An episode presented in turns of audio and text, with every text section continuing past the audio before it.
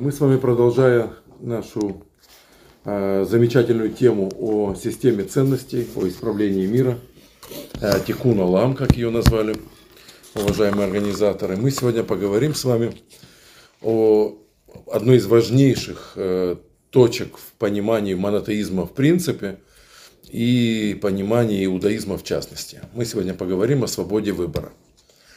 Прежде всего, почему можно сказать, что свобода выбора лежит в основе любого аврамизма.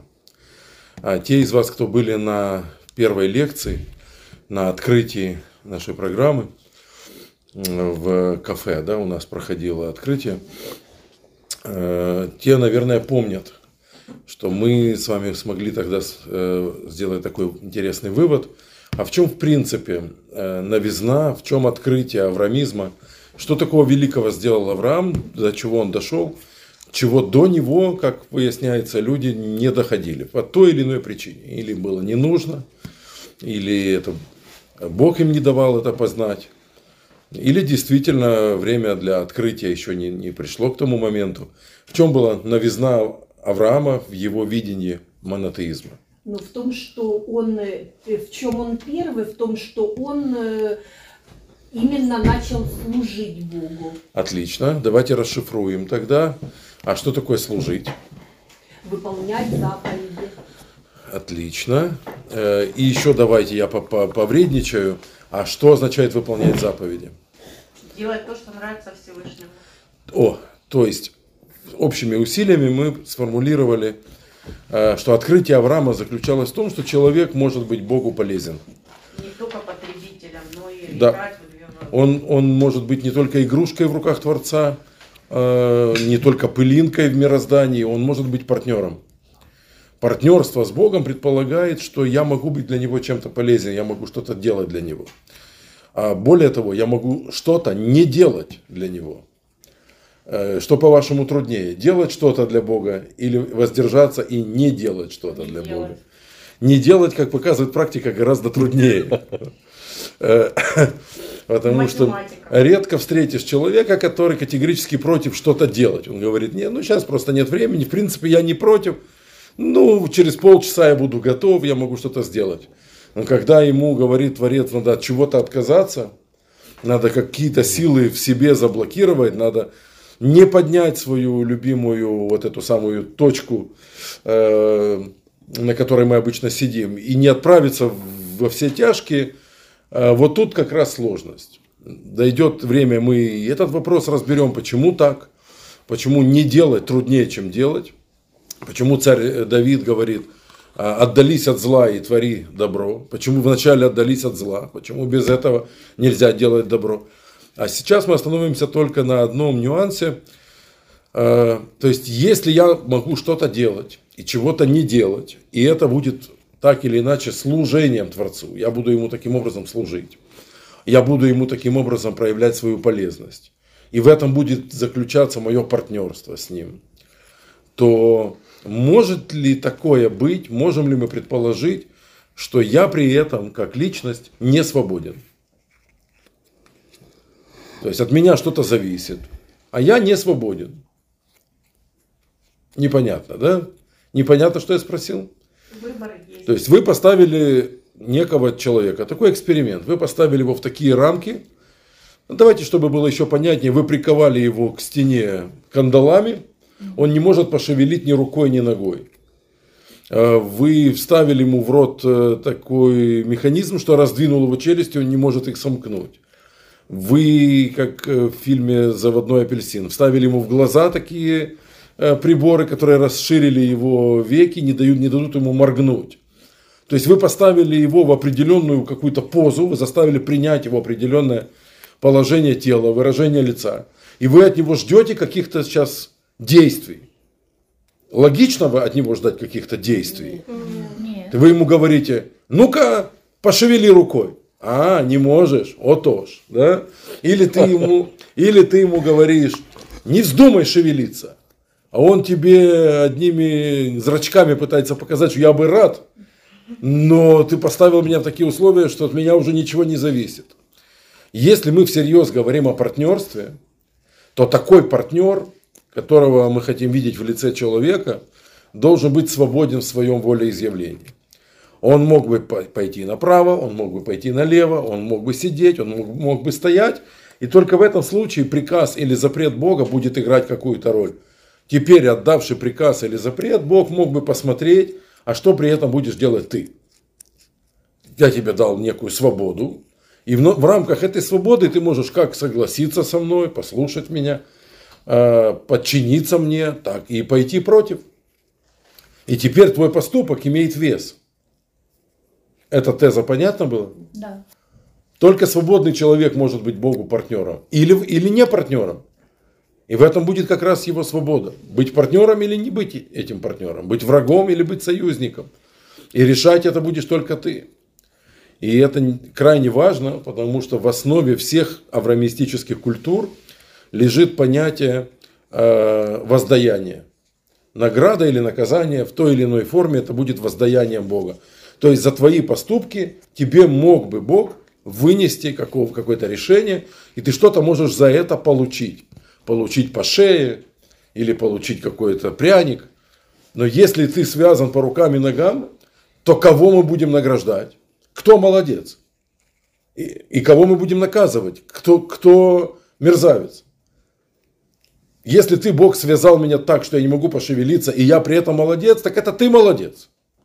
То есть ты меня поставил в такие рамки. Это твоя заслуга, что я не грешу, потому что это ты меня приковал. А если я при этом, ты поставил меня в иные рамки, и я в них грешу, это тоже не моя вина. Кого ты хочешь, Бог, обвинить? Обвини себя. Это ты поставил меня в такие рамки, что я не могу не грешить. Поймали эту идею? В основе аврамизма лежит идея воздаяния. Наши поступки чего-то стоят, и они могут быть оценены Богом, и мы можем и даже должны за это что-то получить. С тем или иным знаком, с плюсом или с минусом. Это уже будет зависеть от нашего вектора. Но еще раз давайте продублируем. Это невероятно важная теза. Я хотел бы, чтобы мы на нее могли смело опираться в дальнейшем. Э, Если все за меня уже решил ты, Бог, и поставил меня в такие условия, что я под, иначе поступить не смогу, то в этом нет ни моей вины, ни моей заслуги, а значит нет воздаяния, а значит я тебе не партнер, и значит то, о чем мы будем говорить, это не будет аврамизмом, это не будет монотеизмом, это все что угодно, карма, буддизм, индуизм, как угодно подбери здесь слова, но это не будет Торой, это не будет логикой Торы. Человек, и это лежит в основе Торы и в основе всех аврамистических культур, он свободен в своем выборе. На эту тему я хочу сразу вам привести какой-то конкретный кейс, чтобы эта тема не повисла в воздухе. А дальше мы детально разберем одну невероятно для меня, по крайней мере, интересную идею внутри этого всего блока. Ну давайте в начале, в начале кейс. Есть такая книга Перкея Вот, «Поучение отцов». На самом деле а это неотъемлемая часть Талмуда. Но, к слову сказать, это единственный раздел Талмуда, на который у мудрецов нет спора. Нет гморы на перке вот. Обычно на любой отрывок Талмуда, на любую мишну мудрецы спорят, выясняя, что здесь имеется в виду. На перке вот нет спора мудрецов. Это исключение из правил. Перке вот является, если хотите, сборником афоризмов, которые принадлежат величайшим мудрецам, авторам написания Мишны и Талмуда, то есть фактически талмудическим мудрецам. На протяжении 500 лет формировался Талмуд, и все самые вкусные мысли, короткие, интересные мысли, которые могли бы стать афоризмами, поговорками, они выведены отдельно Раби Игуда Янаси, человеком, который скомпилировал Талмуд, фактически он его, в том виде, в котором мы сегодня его имеем, он его и сформировал, он выделил эти мысли в отдельный трактат, который назвал «Поучение отцов». Что еще на эту тему? Вокруг да около. Да? А если у вас, к примеру, вы пришли куда-то, ну, на сегодняшний день есть только пять томов э, Талмуда, на, переведенные на русский язык, я даже не знаю, целиком переведены эти тома или только частично. Штен, это, это институт Штензальца. Да. А, так в каком томе искать поучение отцов? Нам как-то даже в голову часто вопрос не приходит. Берешь в руки Сидур, в Сидуре там, всегда да, найдешь.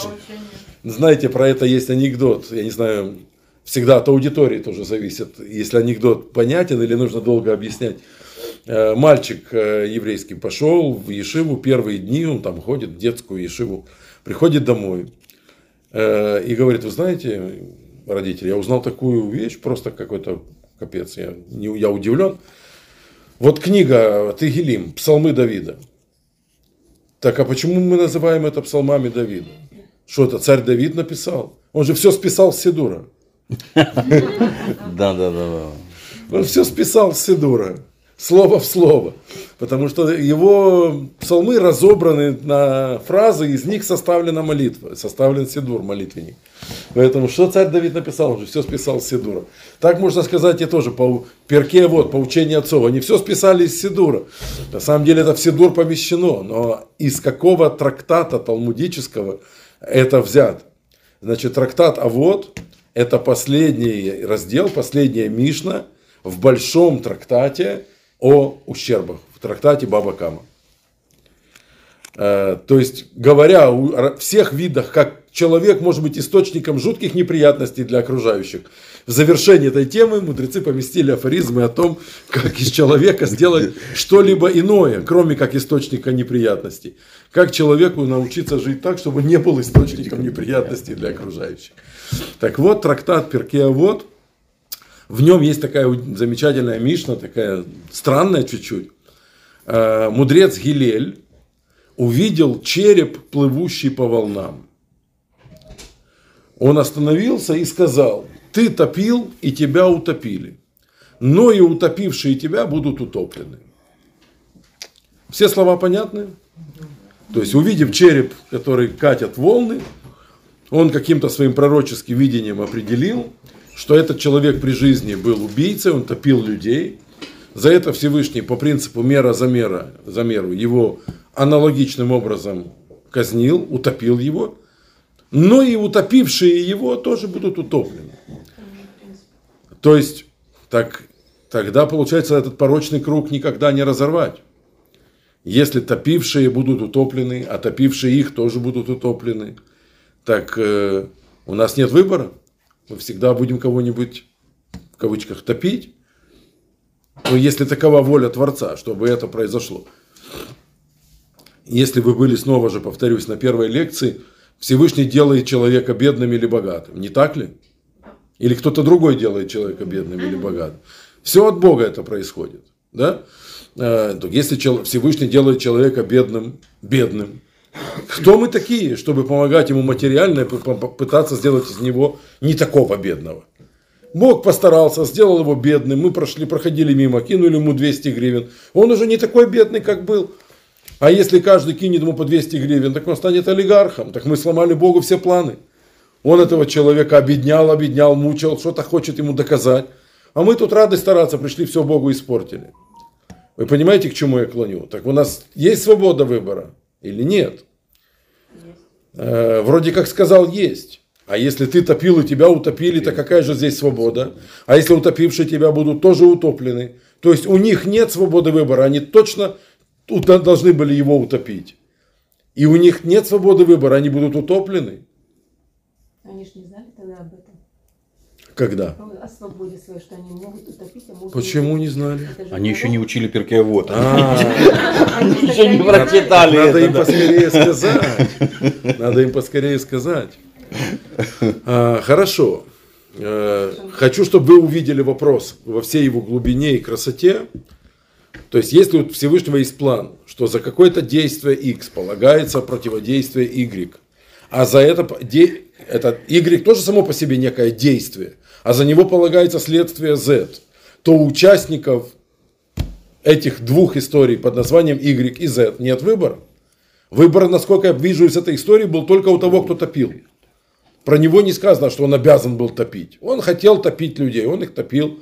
За это Бог берет каких-то других людей и говорит, значит так, вы сейчас его утопите. Они кричат, мы не хотим. Говорит, так надо. Так у них нет свободы выбора, что ли? Почему? Есть. Что они могут сделать? Не утопить и разорвать этот порочный круг. И как же это войдет в планы Всевышнего? Да. Его утопит кто-нибудь другой. Вы совершенно правы. У меня когда-то был конфликт с одним э, раввином. Такое иногда происходит. Раввины тоже люди. Просто раввины ча- ча- должны, по крайней мере, по Торе, и часто у них это получается, решать свои конфликты легитимным способом. Ну, не драться же за это. Не бить же друг другу лицом. Талмудом. У меня был... А? Талмудом. Талмудом. Был у меня конфликт с одним раввином. Э, Конфликтная ситуация. Я несколько раз с ним пытался поговорить по-хорошему. Он своей, так сказать, вины не видит. И что мне по большому счету от него было нужно? Ну, желательно, чтобы он мне там вернул деньги, которые он мне остался должен. Ну, хотя бы извинился. Хотя бы сказал, так получилось, я нечаянно. Меня бы это удовлетворило. Но ощу- ощущать себя каким-то дурачком, которого можно обмануть, мне было неприятно. Я еще тогда был намного моложе, почти в два раза, чем сегодня. И я пошел к Равину Каменецкому с этим вопросом. И говорю ему, у меня конфликт с таким-то, таким-то человеком.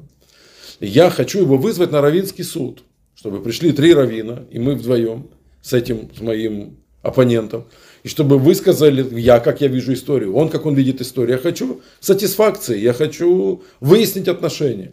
Если меня признают неправым, я тогда перестану нервничать, что мне кто-то что-то должен. Я пойму, что это лишь моя иллюзия, что я сам виноват, и никто мне ничего не должен. Если ему скажут, что он виноват, так пусть он хотя бы знает, что он виноват. А то же он, судя по всему, не признает себя виновным, не извиняется и ничего не хочет даже разговаривать на эту тему.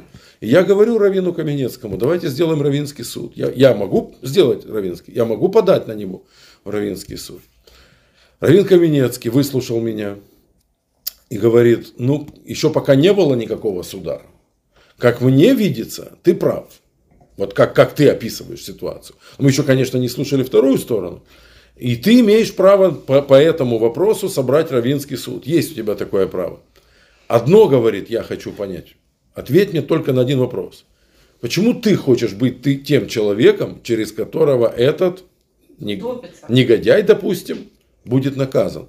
Почему ты хочешь быть тем инструментом, через который в этот мир придет наказание для этого человека? Я задумался, я не очень, не сразу понял. Он мне говорит, ну, ты топил, и тебя утопили, утопившие тебя будут утоплены.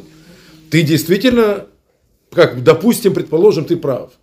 Он топил и, за- и достоин того, чтобы его утопили. Почему ты хочешь быть среди тех, кто его утопит? Ты же знаешь, что с ними будет потом, с утопившими его. Может быть, уступи это кому-нибудь другому. Пусть кто-то другой это сделает. И я тогда действительно, как мне показалось, начал понимать, о чем идет речь. То есть в, на Руси, в древности, в Киевской Руси существовал такой довольно странный обычай.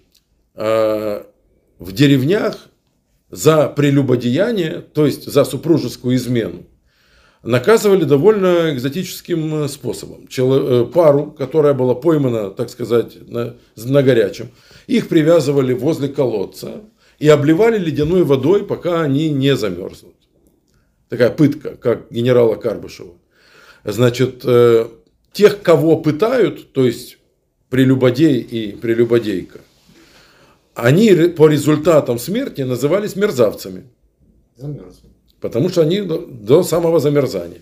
А тот, кто должен был постоянно подливать на них холодную воду, назывался подлецом.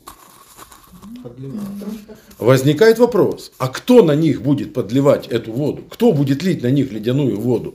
Желающие. И вот представьте, что выходит деревенский староста и говорит, мы провели расследование.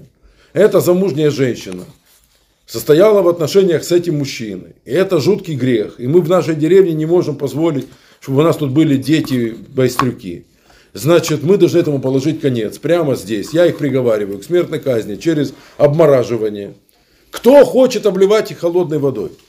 И так, глядит, а там собрание народное, и все стоят как-то. Понятно, все понимают, что они виновны. Но все-таки это как-то соседи, многие даже дальние родственники, какие-нибудь там кумовья. Люди с ним еще вчера за руку здоровались, они не знали. С ним какие-то там вместе косили, вместе пасли телят. Как-то неудобно брать вот так и пытать этого человека, мучительно его казнить. И вдруг кто-то, допустим, из толпы, а можно я? Дайте характеристику вот этому, который можно я. Вот до того еще, что мы поняли, кто это такой. По одной только его фразе. Он хочет. Давно мечтал кого-нибудь до смерти запытать. Пытается? Такая чудесная возможность, причем легитимно, мне ничего за это не будет, потому что он сам спросил, кто хочет. И никто не хотел, я один захотел. Кто за мной в очереди стоит? Никто. Значит, скажите мне спасибо, а то ваш приговор некому будет в исполнение привести. Так что говорит об этом великий и могучий древнекиевский язык? Подлец. Откуда вы знаете, я, может быть, очень хороший человек. Знаешь, хороший не захотел бы. То есть нормальный человек не может захотеть участвовать в этой пытке в качестве палача. И это сразу характеризует его. И это, еще раз подчеркиваю, при всем при том, что они действительно виновны, и все общество их обвиняет, и они даже признают свою вину.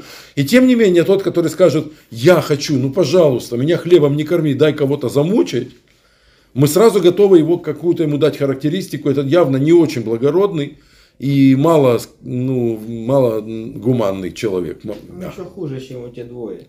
Ну, не лучше. Я сейчас не знаю, кто хуже, но он не, не лучше. Да? А, Они свой грех совершили, уже стоят понурив голову, а он только собирается. Да?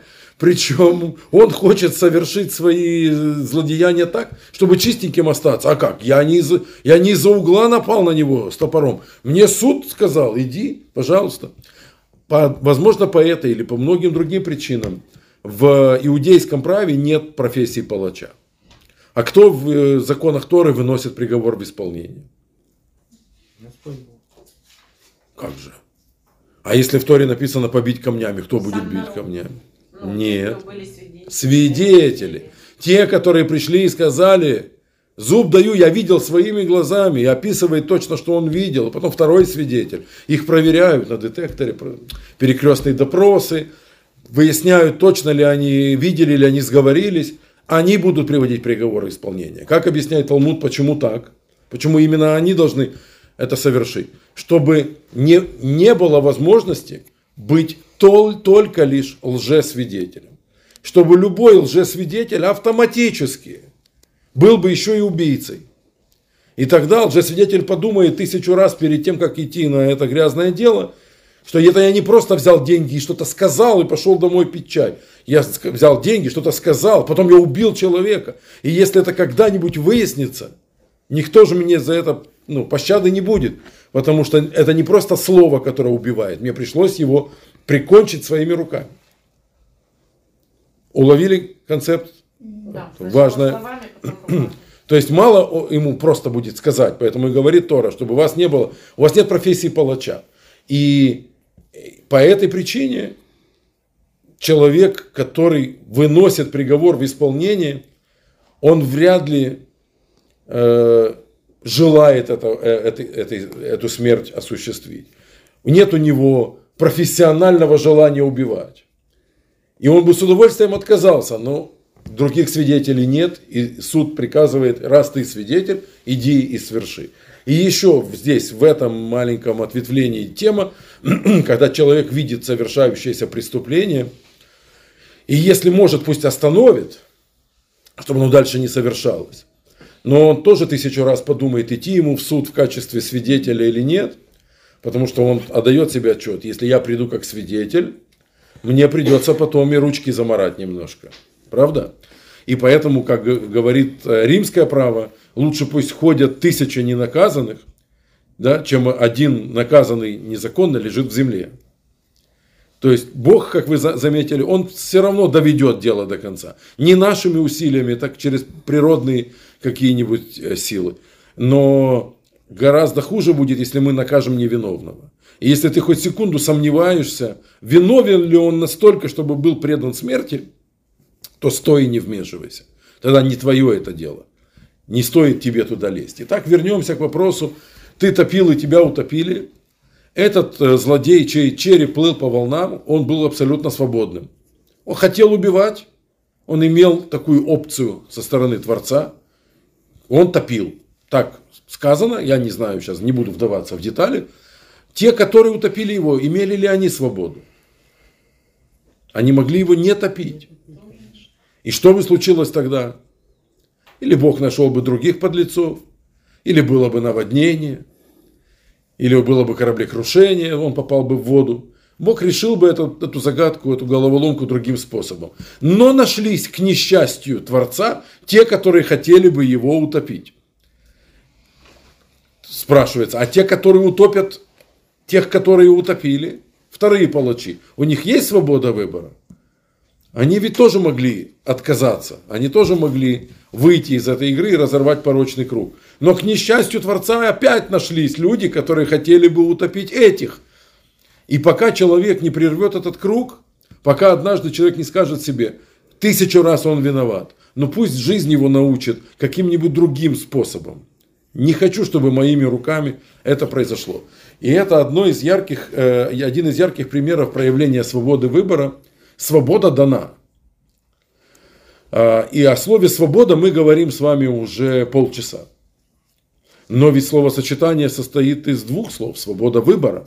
Мы ведь ничего не сказали о выборе. И сейчас я предлагаю вам поговорить о выборе. Только при условии, что о свободе вы плюс-минус поняли. То есть Творец предоставляет человеку свободу. Он готов его за его выбор как наказать, так и наградить. Но свобода должна быть предоставлена полностью. Это зашло? Да. Опять же, если свободы не будет, за что ты будешь его наказывать или награждать, и тогда, значит, он тебе не партнер.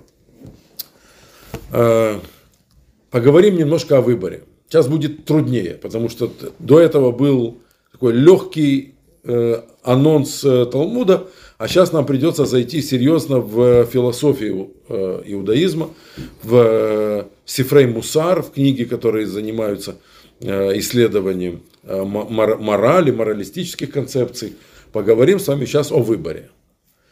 Э, так как у меня есть определенный опыт преподавания этой темы, я рискну предположить, что у вас в голове насчет выбора полная каша. Потому что мало кто объясняет это. Ну, я 30 лет прожил, мне никто не объяснял. Пока наконец-то я нашел объяснение того, что такое выбор и что такое теперь вместе свобода. Плюс выбор, как свобода выбора. И вот тогда мне стало немножко легче. А до этого я просто бился головой об стенку и ни- нигде не мог понять, что такое выбор. И у всех людей, помните, мы на прошлом занятии говорили, общие обтекаемые фразы, общие слова. Слова ни о чем. Смысл не доходит. Давайте поговорим о выборе. А, Перед нами на тарелке лежит яблоко и груша. Два предмета. Сама тарелка не в счет. Я знаю, что тут есть хитрые люди, которые говорят, что тарелка, есть еще стол, наверное. Нет, есть тарелка не продается, только яблоко и груша. Нам предлагают взять только один плод. Мы не можем взять два. По какой-то причине мы не можем не взять ничего. То есть такой вариант не рассматривается. Мы почему-то должны взять или яблоко, или грушу. А, Утверждает для, нас Талмуд, что человек такое интересное существо. Он не может одинаково сильно любить или ненавидеть одинаково сильно два разных предмета. Яблоко и груша – это разные предметы. А Это значит, что у нас к ним разное отношение. Кто-то из нас, условно, любит груши. В таком случае яблоко здесь, ну, только как альтернатива. Оно здесь, в принципе, для красоты. А съедобная здесь только груша, потому что я когда вижу грушу, я больше ни о других плодах уже думать не могу. Кто-то хорошо относится к яблокам. Он говорит, когда я вижу яблоко, то уже остальные плоды абсолютно не играют никакой роли, они лишь маскировка, какой-то ну, антураж, э, бутафория. Я их всерьез не рассматриваю. Я рас- смотрю на яблоко и думаю только о нем. Э, Кто-то говорит, я на самом деле не люблю ни то, ни другое. Я не ем ни то, ни другое. Я вообще люблю арбузы. Ну, яблоко это не арбуз, и груша это не арбуз. Ну, совсем не арбуз. Но когда я, любитель арбузов, попадаю в ситуацию, что арбузов нет, я выбираю яблоки, они почему-то в моем больном мозгу чуть-чуть все-таки арбузные. Ну, что-то в них вот сочные, они, может быть, как вот что-то в них от арбуза есть. Скажем так, я их обоих ненавижу, но яблоко я ненавижу немножко меньше. И снова мы видим, что у меня разное отношение к этим предметам. А если я яблоко ненавижу немножко меньше, то, конечно, здесь на тарелке есть только яблоко, и груши никакой здесь нет. Чистота эксперимента соблюдена, Да. Да. я могу усложнить до, до- до- до невозможности, но у меня нет такой цели. Э, Именно меня сейчас интересует максимально примитивный вопрос. Я беру для себя, я сейчас буду вынужден это есть, а я хочу только это, значит, оно только одно и существует, а второго как будто бы и нет. Мне придется что-то из них есть, а это я просто, если укушу раз, меня стошнит. Тогда я его не рассматриваю, я рассматриваю то, от чего хотя бы не стошнит. Вы уловили? Да. Мы потом можем заменить яблоко и грушу на любые, абсолютно любые вещи. Например, на такие, как съесть или угостить кого-то.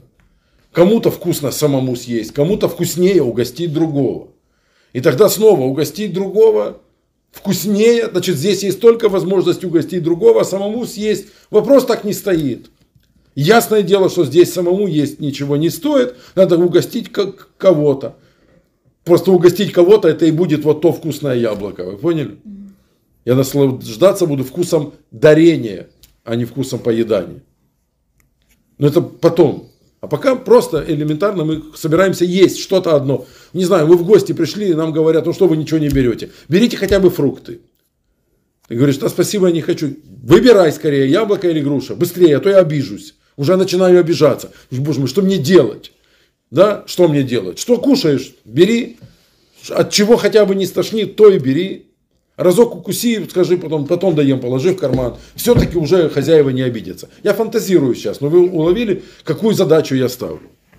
Да? Чтобы вы не пытались сейчас помочь себе в этой задаче, придумать какой-то другой вариант, который не был предложен. Это защитная реакция мозга. Тут я не хочу думать, что другое лучше придумаю. Э, Был мальчик такой, Миша, который играл в шахматы. У меня офис был через стенку от того места, где его учили играть в шахматы. Там многих детей учили. Но у него такой звонкий голосок, что я его ни разу в жизни не видел, но я точно знал, что это Миша и уже узнавал его. Вот. А Им задает преподаватель этюды шахматные. Знаете, пешка стоит здесь, ладья стоит здесь, ну, координаты указаны. Пойдите домой, проставьте фигуры, задание какое. Э, Первыми ходят сейчас черные, да, и, и ставят мат в три хода. Э, Вот дети вернулись, учитель их спрашивает, тренер по шахматам, ну кто решил этюд, там кто-то тянет руку, я так понимаю. Миша говорит, я решил этюд. Он говорит, ну давай, Миша, иди к доске, рассказывай. Он пока идет, он говорит, «Э, мы с папой решали ваш этюд, и знаете, что папа мне сказал, чтобы я вам передал? Вы неправильно написали этюд. Значит, конь здесь вообще не нужен. Здесь нужна ладья. И стоять она должна не вот здесь, где вы, а вот здесь. Теперь у белых, что-то у них сильно много фигур. Значит, вот эти мы у них фигуры забираем, потому что они только мешают. И решается этюд, в один ход ставится мат. Ну лучше же, чем вы придумали. Вы понимаете, да, всю иронию? Жизнь ставит перед нами задачи, и у нас нет возможности сказать, нет, давайте все, давайте все было не так. Давайте я стоял тут, вы были там, а я молодой, красивый, у меня много денег. Нет, ну ситуация была иная. Жизнь ставит перед нами шахматную задачу, и нам говорят, выкрутись из этой ситуации. А мы начинаем фантазировать, а нет ли у вас другого глобуса, как говорил тот еврей, да? Другого глобуса у вас нету, то я не пойму, куда мне ехать. Значит, теперь, чтобы вы... А? Груша или яблоко, чтобы вы не пытались куда-то да, отпетлять в другие направления. Не они специально строят так, чтобы мы увидели, насколько здесь сложно. То есть, если есть у меня предпочтение, я буду действовать по предпочтению. И тогда второй предмет просто как бы не существует. Если я что-то из этих двух предметов предпочитаю, услышали слово? То второй мне уже не нужен. Я даже на него и не смотрю. Я предпочитаю яблоко, и я его сразу на него и смотрю, его и беру. А как бы, что ты грушу не взял? А что, груши были? Я даже не обратил внимания. Я вижу, ел яблоко, мне было очень хорошо. Да, я ненавижу их обоих, но яблоко я хотя бы могу, там, кривясь, но съесть. Значит, груша тоже не существовала при этом. Потому что на нее смотреть я без э, тошноты не могу, значит, ее как будто не было. Вы уловили? Отлично. С этого места. Вы согласны, что пока у меня есть предпочтение, пока мой мозг может проанализировать, что передо мной на тарелке, и моя, мое эмоциональное сознание может дать ответ, это то, что ты любишь, а это то, что ты не любишь. Или, в другом варианте, это то, что ты не любишь меньше, чем то второе, которое ты не любишь очень сильно. Предпочтение, вот очень важное слово. Пока у меня есть предпочтение, это теорема, сейчас возьмете в рамочку. Пока у меня есть предпочтение, выбора нет.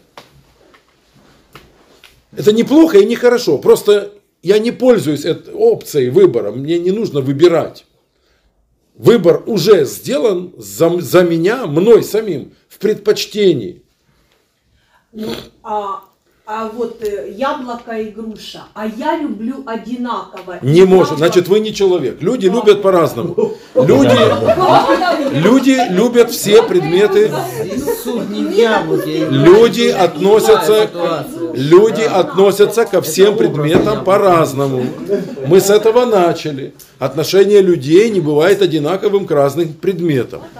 Значит, покопаться надо в себе и найти разницу. Просто вы не прислушиваетесь к ощущению. Причина, потому что вам не приходилось между ними реально выбирать. И если бы от этого выбора что-то зависело, вы бы зависли. Серьезно. Потому что когда все равно, что бери яблоко, потом, потом съешь грушу, тогда действительно о чем мне заморачиваться. А если от этого выбора зависит что-то важное, угадал, не угадал. Вспомните, как выглядят экзаменационные билеты, пока не на столе у преподавателя. Все одинаковые перевернутые. Нет. Нет. Они на столе у преподавателя изнанкой кверху. Да. Они все одинаково Все беленькие, да. не- безликие. Ну, может быть, вы скажете, что все равно Нет. мы можем одинаково относиться ко всем экзаменационным билетам в равной степени каждому из них.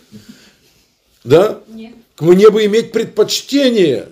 Если бы я мог иметь предпочтение, вон тот вот девятый, на нем точечку поставила э, с прошлого потока группа, знакомая моя пришла, поставила там карандашиком точечку, это девятый билет, я его узнаю из всех 47 билетов, у меня сразу к нему появляется что? Предпочтение. предпочтение. И выбора больше никакого мне не нужно. У меня его больше нет. Я беру его. Согласны? Да. Или другой кейс. Я попросил, пометьте, пожалуйста, 43-й билет. Это вообще темный лес. Чтобы я этот билет ни в коем случае не взял, пометьте его, маленькую точечку поставьте карандашом. Остальные билеты худо, бедно, на трояк я вытяну. Этот, не, не дай боже, чтобы он мне попался. И, и добрая студентка из параллельного курса поставила мне там точечку. Я вижу этот ненавистный мне билет, и у меня больше выбора Нет. Нету, потому что у меня есть предпочтение, в чем оно заключается. Я предпочитаю этот билет Не не брать никогда. Вы уловили? Да. А потому что от этого что-то будет зависеть сейчас. То есть пойдет мальчик в армию или нет, зависит сейчас от того, какой он билет вытянет. Следующие два года его жизни. Он заканчивает институт или он идет маршировать в стройбат. А, Это вам пример, яблоко и груша. Вот тебе яблоко и груша, вот тебе билеты. Да? Поймайте пас. Итак, мы относимся к разным предметам, держите, это аксиома, мы относимся к разным предметам по-разному. Мы себя просто редко спрашиваем об этом, но вообще-то мы относимся к ним по-разному. Точка. Значит, чтобы произошла свобода выбора, яблоко и груша, очевидно, не годятся. А что годится? Придумайте схему, в которой у меня появится настоящая свобода выбора. Плохо. Значит, яблоко и груша не годятся. В чем их недостаток? Или, или. В чем недостаток того, что лежит на Это тарелке? просто выбор. Ограничения. Ну, ограничения. Я хочу, чтобы вы придумали схему, в которой я должен буду совершить выбор, а не предпочтение. Для того, чтобы сделать выбор, мне не подходят одинаковые, э, разные, разные предметы. Два Мне- яблока? Два яблока. Мне не подходят разные А, предметы, потому выбор, что... а яблоко? А чтобы появился выбор, ну, предметы должны быть какими? Одинаково. Молодцы. То есть предпочтение исключает выбор. Когда будут два одинаковых предмета, предпочтению некуда будет, неоткуда будет взяться, и не к чему будет его приложить. Не так ли? Представьте, он пришел, два билета с точечками стоят. Вот проблема. Какой же, да, из них Как кто-то же один из них девятый, они не могут быть оба девятыми. девятый. Или кто-то же из них 43 они не могут быть оба 43 Ну, допустим, с выбором через «не», ну так не бери об оба. А если я ищу девятый, а тут оба с точкой, два девятых не бывает. Значит, кто-то еще какой-то пометил. А вдруг какой-то дурак пометил 43 я сейчас его схвачу. Вы уловили? Итак, мне нужно, чтобы на тарелке лежали Два яблока. два яблока. Два предмета не бывают одинаковых. Умничка. Мне нужно, чтобы на тарелке лежали два яблока. Я хочу, чтобы у меня на тарелке были два одинаковых предмета. Мы долго ходили по озерке и выбирали два одинаковых яблока. У нас есть уверенность, у нас даже получилось. Мы предостаем из газетки, разворачиваем два яблока. Все смотрят и говорят, ну это просто какой-то фотошоп. Как вы сделали два таких одинаковых яблока? Мы их кладем на тарелку и говорим, кажется, сейчас мы проведем эксперимент по свободе выбора. Запускайте, пожалуйста, подопытного. Заходит подопытный.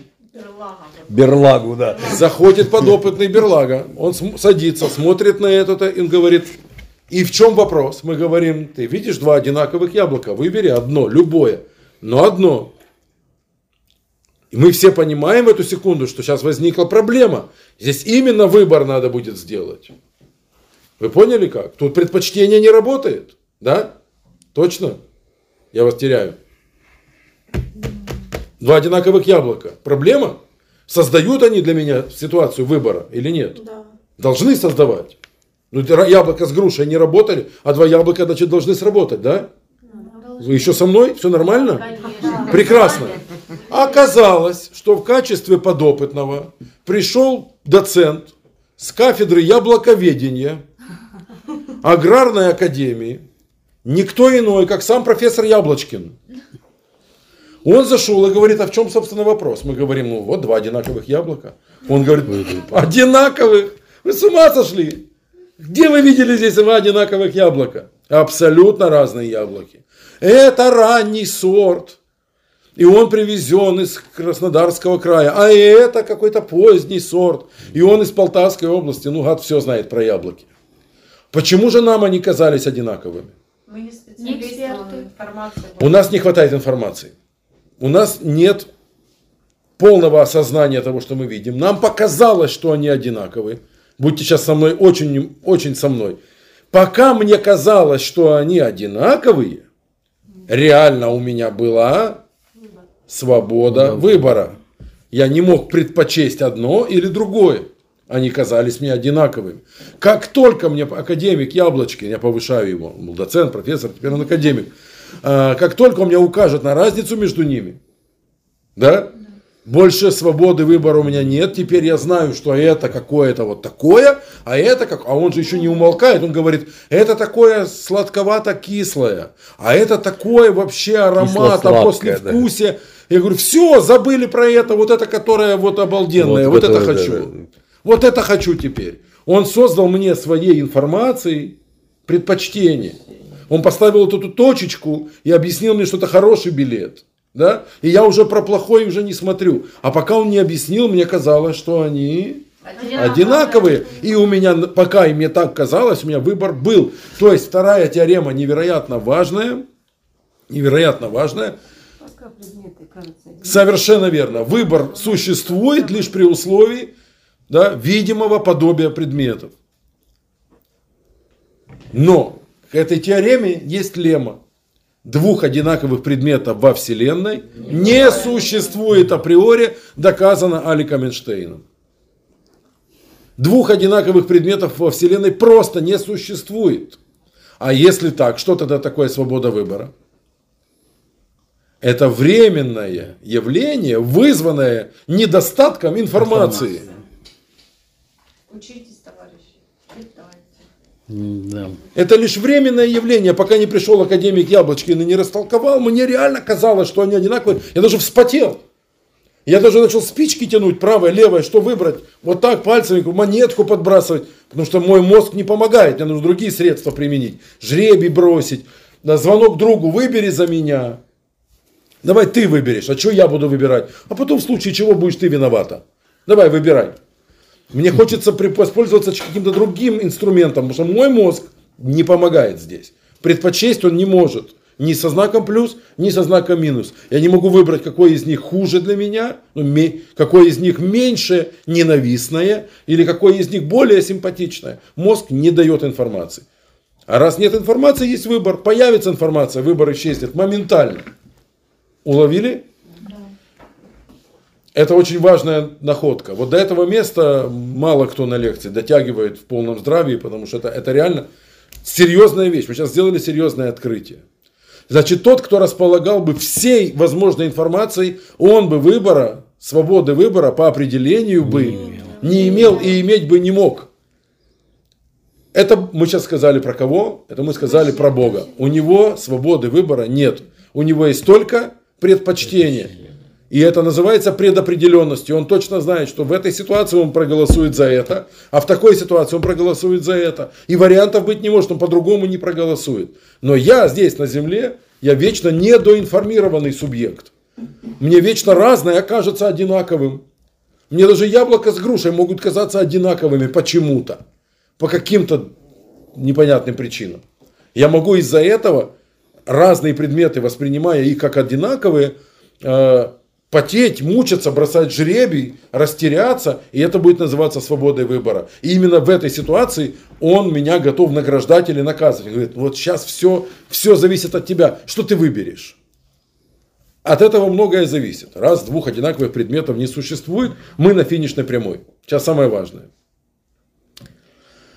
Э, мы совсем сейчас с другой стороны зайдем. Вечером в 23.30 вы поздно, так обычно никогда не заходите, зашли в АТБ, купили бутылку подсолнечного масла и пачку макарон. Э, насколько это затянуло, хозяйки, подскажите? Бутылка масла, Рублей на 100. Ну, пачка макарон, Около 100. 70-80 гривен. 80 гривен, да, до 100 где-то. Хорошо. Вы подходите на кассу и даете э, 100, э, 100 гривен. Ну, ожидаете получить там что-то около 20 гривен сдачи и пойти домой варить макароны. Кассир, уставшая, целый день за кассой, устала, голова не соображает, и она берет у вас 100 гривен, а сдачу вам дает, как с 500. Ну, 400 сразу тебе две двухсотки положила, и там еще долго что-то мелочи ковыряла, еще гривен там 20 насыпала тебе мелочью. Ты говоришь, неплохо я сходила в АТБ на ночь глядя. Ну, на голом месте вот так взять и нажить 400 гривен. Вы берете в руки эти 400 гривен. Это в левую, чтобы понятно было. А вот ту всю мелочь, которая сдача как бы сотни еще в правую, специально поставил в разные руки, чтобы понятно было. То, что в правой руке чье? Мое. Точно. Точно. А то, что в левой чье? Не мое. Ее. Ну, в общем, не мое. Так. Держим на, на паузе всю картинку. Мама в детстве кому-нибудь из вас забыла сказать, что чужое брать нельзя? Всем. Ни одна мама не пропустила эту важную заповедь. Так, значит, мы все информированы. Да. И мы все как бы понимаем, что вот это надо было бы, наверное, сказать, извините, вы что-то тут ошиблись. Да. И она, ой, скажет спасибо, и даже заплачет, наверное, от счастья. Я такая затурканная, это представляете, сейчас бы мне с зарплаты вот это вынуть. Мне что же там дети кушать просят и так далее. Была бы какая-то трогательная речь. Э, То есть надо было бы отдать, да? Бы. Нет, надо. А, Надо. надо. Но какой-то второй голос внутри говорит, Замирай. я что, я ее что, У меня есть такие А внутренний голос, го- внутренний голос, у всех был внутренний голос, да? Внутренний голос говорит, смотри, я ее не душил, я ей не угрожал, она сама мне отдала. Не умеешь считать, не иди в кассиры. Ха, классно. Пошел. Объяснил, объяснил. И вот сейчас посмотрите на лица, пауза. Женщины как мамы сидят, а, муж, а А мужчины радуются. И, и тихонечко к выходу, да, направляешься. И вот я вам второй сценарий рисую. Она там, одну секундочку, Коля, закрой дверь. Вернитесь, пожалуйста. Я же вам нечаянно дала на 400 гривен больше. Вы что, как вы могли не видеть? Ну вы же не могли не знать, что вы дали 100. Чего же вы держите 400 и суете их сейчас в карман? Ну, я-то спохватилась. Ну вы-то. Ну у вас же не было ощущений, что, а может, я дал 500. Вы же знаете, что вы дали 100. И так далее. И будет стыдно ужасно. И этот охранник Коля скажет, давайте я еще и обыщу, потому что иди знай, если такой человек, может, еще что-то бутылку коньяка еще в карман засунул, надо, надо проверять теперь. Уже как бы нет презумпции невиновности. В общем, неприятность может быть ужасная. Да? Теперь я подвожу вас, фокусирую на этой истории. Отдать деньги это хорошо, Да. отдать продавцу, Это сказать, правильно. вы ошиблись. Это хорошо, это правильно, ну правильно, но это разве не синоним слова делать добро? Вот это добро. Нет? Ну, это норма. Ну так это добро или зло? Добро. Добро. А сунуть их в карман и пойти своей дорогой. Зло. Это, ну вроде как зло. Все ж понимаем. Да. Все понимаем. Однако ну, любого нормального человека, я подчеркиваю, нормального, внутри хоть и, хоть и маленькая, хоть и короткая, но была бы борьба. У, у гадкого человека борьба была бы очень короткая, быстро закончилась победой, валить надо отсюда. Да. Текать. Он бы не, он секунду бы поколебался, отдать, не отдать. Так, конечно, сейчас я отдам, ага, и быстро рванул. У человека приличного была бы тоже короткая борьба, он бы быстро взял себя в руки и вернул. У среднего человека борьба бы тянулась аж до самого дома. Вернуться, не вернуться, отдать, не отдать. Но я шучу. То есть он мог бы долго колебаться, он мог стоять, смотреть, думать. Отдай, скотина, что ты делаешь? Что ты в них вцепился? Что на 400 гривен ты свой бюджет семейный не поправишь? Ну, это, знаете, есть такое объяснение талмудическое. Еще можно было бы понять, говорит Талмуд, если раз в жизни украл и больше никогда красть не придется. Ну, украл так, чтобы навсегда. И стыдись всю жизнь за один грех. Но это, это не тот случай. Это не тот случай. Эти 400 гривен, их завтра, ну сегодня уже просто поздно, их завтра уже не будет. А стыдиться всю дорогу будешь, всю оставшуюся жизнь. Это не та сумма, из-за которой продают свою совесть. Ее в принципе не стоит продавать. Но если уж продавать, как говорится, да, тут точно не за такие маленькие деньги. За состав. И уловили идею, да? Ну, х- хотя бы скажи это себе. Что ж ты, собака, вцепился в эти 400 гривен? Да отдай, ты не позорься. Мог быть такой довод. И он, мож, он может звучать внутри, я буду бороться и отдать, не отдать. Очень деньги нужны. Итак, я вас сейчас подвожу сюда. Не правда ли то, что происходит с человеком, я специально оставляю вам третьего персонажа, который стоит еще возле кассы и борется с собой. Он то откроет руку и сделает полшага к кассе. Он уже за кассой стоит. Там, где пакеты уже пакуют. То в карман начнет свать, потом вымет. Видно, его ломает. Он борется. Согласны, что это очень напоминает свободу выбора? Вот это гадание. То есть, если бы тут было предпочтение, я бы сразу предпочел отдал. добро или зло. Ну, был бы он конченый злодей, сразу предпочел бы зло. Был бы он там ну, уважаемый всеми нами человек, приличный, благородный. Он бы сразу предпочел добро. А его ломает. То есть, у него эти весы до сих пор колеблются. Да? Живые? Живые, вы, это свобода выбора, не так ли? Но свобода выбора же мы сказали только между одинаковыми предметами. А украсть и не украсть, разве это одинаковые предметы? А как же он тогда может выбирать, если это разные, это же яблоко и груша. Мы же пришли к тому, с чего начали, а выбор-то идет. А как он может выбирать между разными Потому предметами? информацию подробнее об этих событиях. Значит, посмотрите. Вся фишка в том, действительно одинаковых предметов нету. Все разные, и предметы, и случаи, и явления. Но у каждого предмета, это так Бог любит и так делать, недостатки компенсируются достоинствами, а достоинства компенсируются недостатками. Посмотрите, что, о чем идет речь. Хорошо было бы отдать кассиру деньги. Хорошо, но плохо. Плохо, потому что ты остаешься без 400 гривен, которые только что уже практически были твои. Так может быть, хорошо забрать себе эти деньги. Ой, хорошо забрать себе эти деньги, но плохо. Вы поняли? И получилось грушевое яблоко и яблочная груша. Смешалось добро и зло. Вот эта концепция смешения добра и зла, которая идет через каббалистические объяснения от древа познания добра и зла, где смешалось оно. Если вы поймете образ, висит плод, он называется плод познания добра и зла. Мы, давайте предположим, что в нем есть добро. В нем, в этом, пл- неважно, что это за плод, апельсин, в нем есть добро. Он называется плодом познания добра и зла. Он содержит добро. Добро входит в него, Да. а зло входит в него. Да. Как мы представим себе, как они там и то входит, и это входит? Как, давайте как-то представим, как каббалисты. Знаете, как они представляют? Апельсин представьте себе хорошо. А еще лучше грецкий орех. Ну, с апельсином будет проще. Апельсин и кожура. Кожура хорошая штука. Хорошая, чтобы не кушать ее. Она хорошее хранилище для апельсина. Птички не клюют, солнце не сушит, дождь не мочит. Нужно потом будет ее снять, выбросить, а апельсинчик съесть. Да? Она нужная для того, чтобы ее не кушать. В этом ее смысл, чтобы ее не ели. Да? А смысл апельсинчика как раз, чтобы его не выбрасывали, а съедали. Теперь представьте, что берет человек этот плод, срывает с ветки, представили? И целиком в рот кладет. Не почистил. И пережевывает хорошенько, как на блендере. А теперь мы говорим, возьмем, посмотрим, что у него во рту. Вот это то, что получилось в результате грехопадения Адама и его жены Хавы Адамовны. Добро и зло смешались. И теперь невозможно однозначно отделить добро от зла. Есть в каких-то крайних случаях, конечно, но это очевидное зло. Я на это никак не пойду. То есть, ну не знаю, сейчас безумие какое-то, еще записываете меня, потом меня вызовут в прокуратуру за это. Она тебе дала 400 гривен, а ты говоришь, надо не уходить, надо ее ударить стулом по голове и забрать всю кассу. Но это запредельное вообще дело. Это вообще какой-то ужас и кошмар.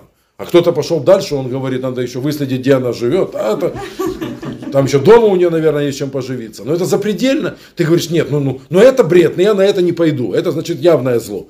Ты говоришь, ну, надо ей в другой раз, может быть, у меня будут деньги, я вот там приду, ей помогу. Вот если я увижу, как она на улице споткнется, я ей руку подам. Ну тут понятно, я мимо не пройду. Это очевидное добро. Мы говорим, а где-то есть, что они смешались. Вот ты где-то добрый человек, а где-то ты злой. А где это в перемешку? А вот ты стоишь, держишь в руках ее 400 гривен с ее зарплаты и не знаешь отдать ей или унести с собой.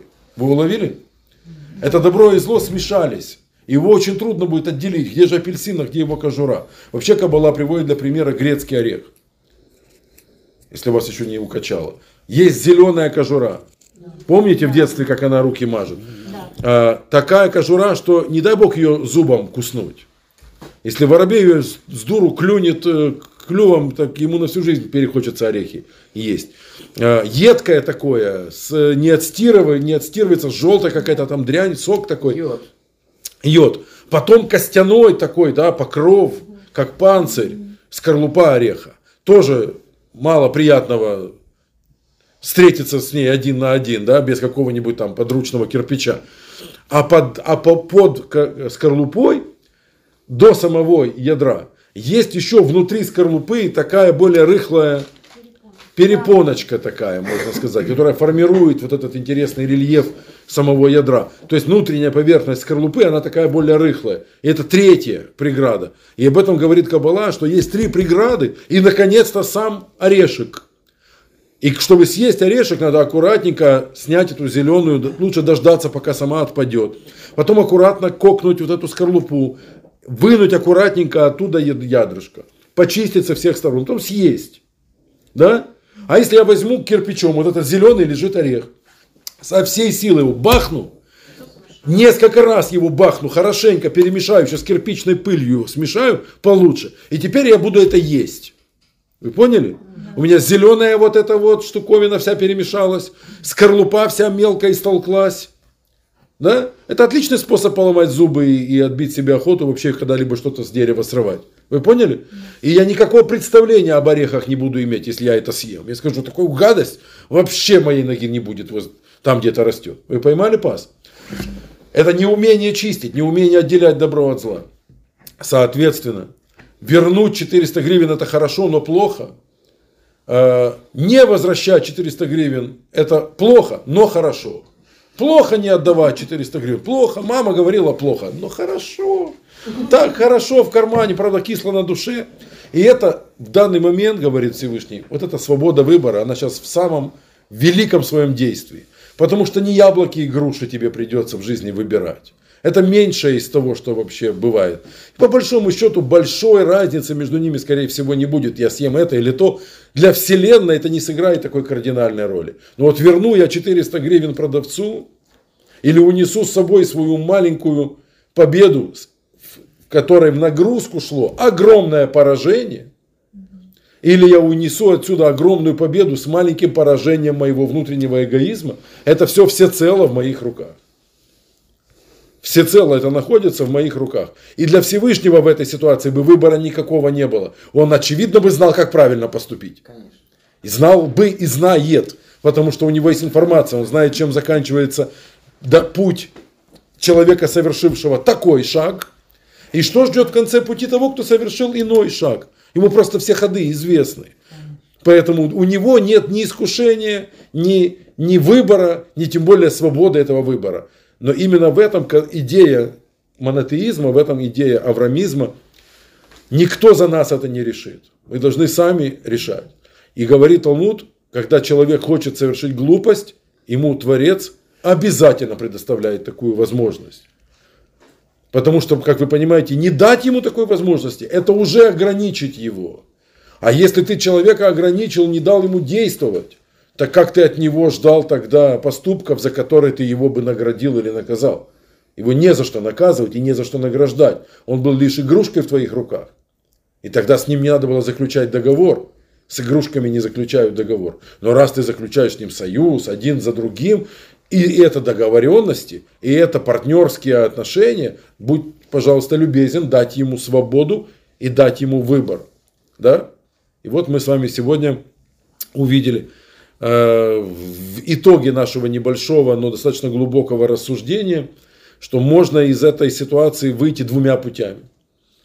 Можно выйти, как мы сказали, с э, большой победой и с маленьким поражением своего эгоизма, а можно выйти с призом в 400 гривен и с пятном на всю жизнь и сломать себе отношения с Богом на всю оставшуюся жизнь и, и даже, может быть, не в одном поколении. Но зато 400 гривен, как говорится, есть что вспомнить. Да ты завтра не будешь помнить вообще, что они у тебя были, а клеймо на всю жизнь осталось. И это уже очевидно, совсем другая дорога, ведет она совсем, совсем не туда. Как сказал Владимир Семенович Высоцкий, коридоры кончаются стенкой, а туннели выводят на свет.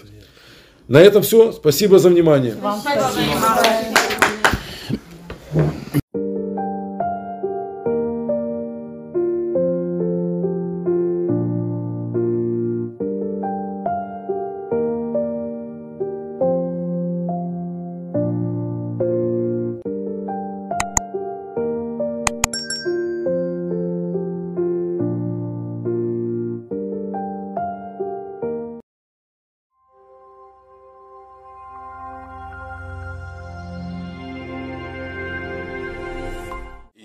Сегодня, э, продолжая наш разговор из цикла э, еврейских ценностей, я напомню, что мы взялись за довольно интересную задачу в таких коротких э, встречах рассмотреть концепцию вообще мировоззрения иудаизма, мировоззрения Торы. И мы назвали это не мудрство лукаво, э, системой еврейских ценностей, системой ценностей по Торе, можно сказать, авраамистических или монотеистических ценностей. Та система, которая так или иначе транслируется э, Торой, транслируется э, священными текстами, текстами наших мудрецов. И, собственно, эта система, она и лежит в основе той логики, которую можно увидеть как в комментариях мудрецов, так и в современных каких-то ответах раввинов на поставленные нами сложные вопросы. Какую логику э, транслирует нам тот или иной лектор, коль скоро он опирается на Тору, он так или иначе будет являться транслятором этой системы ценностей, о которой мы сейчас с вами поговорим. У нас была одна встреча, я сейчас точно не вспомню, кто из вас был на ней, да, но мы говорили о двух э, гигантских концепциях, о двух основополагающих концепциях в иудаизме исправление мира или исправление человека. Они называются, соответственно, тикун олам. Тикун это исправление, олам это мир, вселенная. И вторая концепция называется э, тикун адам, исправление, соответственно, человека. Э, И говорили мы с вами о том, что однозначно нельзя ответить на вопрос, что нуждается в исправлении или что нуждается в исправлении больше. Э, Есть целый ряд э, величайших э, мыслителей иудаизма, которые говорят, что мир нуждается в исправлении, мир несовершенен. Пок- Покуда в мире есть болезни и бедность, и зависть, и стяжательство и прочие качества, мир нуждается в исправлении. По тундре ехать на собаках это одно удовольствие, проложить по тундре скоростную железную дорогу какую-то монорельсовую где поезда бы мчались со скоростью 500 км в час. Это было совсем другое удовольствие. Пешком куда-нибудь, извините, на Мадагаскар, это одно. Авиарейсы, это совсем другое. Можно страдать от болезней и умирать э, из-за каких-то там совершенно глупых заболеваний. Можно создать медицину и лечить эти болезни, и успешно лечить. Мир нуждается в исправлении. С другой стороны, есть целый ряд проблем, которыми богат человек. Проблемы такие, как зависть, ненависть, раздражительность, неумение контролировать свой гнев, сластолюбие, любовь к себе любимому. И эти качества, наверное, тоже могут и, наверное, должны быть некоторым образом исправлены и воспитаны. Поэтому не менее значимая группа или группировка, скажем, талмудической мысли говорит о исправлении человека. И чтобы оттолкнуться от этой темы, по вашим лицам вижу, что или не все были, или не все уловили, может быть, или сейчас вспомнили. Э, опираясь на эту тему, мы как раз сейчас и шагнем в нашу сегодняшнюю тему. Э, а для того, чтобы опереться на, на нее, мне нужно напомнить, что у Авраама фактически э, один только сын называется его наследником, это Ицхак. Написано, ведь Ицхаком наречется твое потомство, то есть захочешь назвать кого-то своим потомком, назовешь им Ицхака, не, не иначе как Ицхака, Ишмаэль твоим потомком не будет являться, при том, что он биологический сын Авраама, но он не унаследовал этих ценностей, этой системы монотеистической, э, Ишмаэль не, не взял и не понес ее дальше, не передал своим потомкам. А, напомню, что если Ицхаком, если Ицхак это потомок Авраама во всех отношениях, и биологически, и духовно это его потомок, то у Ицхака следует признать, что у него было два сына. А значит, каждый из них в равной мере наследует своему отцу и своему деду Аврааму. И один из этих сыновей, все помнят, да, эту историю о конфликте между братьями, это Яков и Эсав. И про Исава написано, что он был человеком поля, это человек, который дома не сидел, который постоянно был в движении, где-то его носило, где-то он ветер ловил, гонялся зачем-то, с детства проявлял ну, такую, такой характер, такое настроение. Дома его было практически не застать. А Яков, написано, был человек шатров. Он такой был домосед, он любил с книжкой посидеть в тишине, плед, кресло-качалка. Такой уютный такой парень. И возникает вопрос, если Яков такой молодец, и дальше Тора везде его воспевает, и даже дает ему имя Израиль, и от него 12 колен Израиля происходят, что не так с Эсавом? Что не так с его родным братом? Почему, как говорят, что Бог ошибся, у Бога не получилось? Бог сказал, что все дети Ицхака будут наследовать Аврааму, а получается Бог на 50% ошибся. Не все, только половина, только один сын. И здесь нам комментаторы намекают, что Эсав мог стать великим, ну, если угодно, партнером Якова. Они вместе могли горы свернуть. Но этот парень сгорел на работе. А, его просто так захлестнуло то, чем он занимался, что он не смог совладать с собой. А, да, действительно его носило по улицам, он любил скачки, он любил стрельбу из лука, охоту, какие-то такие активные, активный образ жизни. В детстве это были активные игры – Затем это стало активное времяпровождение. Мы даже видим, что отец говорит ему, принеси мне такой добычи, как ты обычно приносишь с охоты. То есть понятно, что он был успешным охотником. И все это наводит нас на определенные мысли, и об этом как раз нам говорит Талмуд, что задача, которую Бог поставил перед Эсавом, вот этим буйным парнем, почему у него так легко удавалось подружиться с людьми, быстро он входил в доверие, он становился буквально за кратчайшее время душой компании. Как-то мне рисуется, что он такой, с одного кармана у него пол-литра торчит, гитара за спиной. Да, он такой, может поддержать разговор на любую тему, сейчас тебе сыграет, там, любую песню споет и объединит вокруг себя, анекдот расскажет. Такой парень прекрасный. Что же с ним не так? И что он должен был делать по задумке Творца? И что у него не получилось? Он должен был исправлять мир – именно э, э, Эсав должен был стать исправителем мира. И мы таким образом прокладываем мостик в прошлую лекцию. Это он мог выйти, как говорится, в народ и, и увлечь их и повести их за собой. Но куда он их поведет? Предположим, что вы знаете такого человека, у него гитара, пол-литра, всегда найдется словечко, харизма. веселая харизма через край. Он может объединить людей, повести их за собой. Вопрос, а куда он их сможет повести? Ку- Куда он мог бы их повести и куда ему следовало бы их повести? Ну, он с ними сегодня под, на скачках, завтра они в футбольчик сыграли, послезавтра на рыбалочку сходили, потом в баню сходили. Ну, что они еще сделали? Ну, Я не знаю, в, в чехарду поиграли, ну, замечательно провели время. Ну, должен какой-то момент сказать им, а теперь, ребята, когда я вас уже неделю развлекаю, вы уже видите, какой я обалденный вам друг, пойдемте, я вам что-то покажу. Куда же он их мог бы повести? И вот тут он должен был бы пригласить их к себе домой, в шатер своего отца, в шатер своего брата, и они должны были попасть к Якову на урок. Они должны были попасть к Якову, в дом к Якову на шаббат, на праздник, на лекцию, на какое-то мероприятие, на лагбоомер, не знаю на что.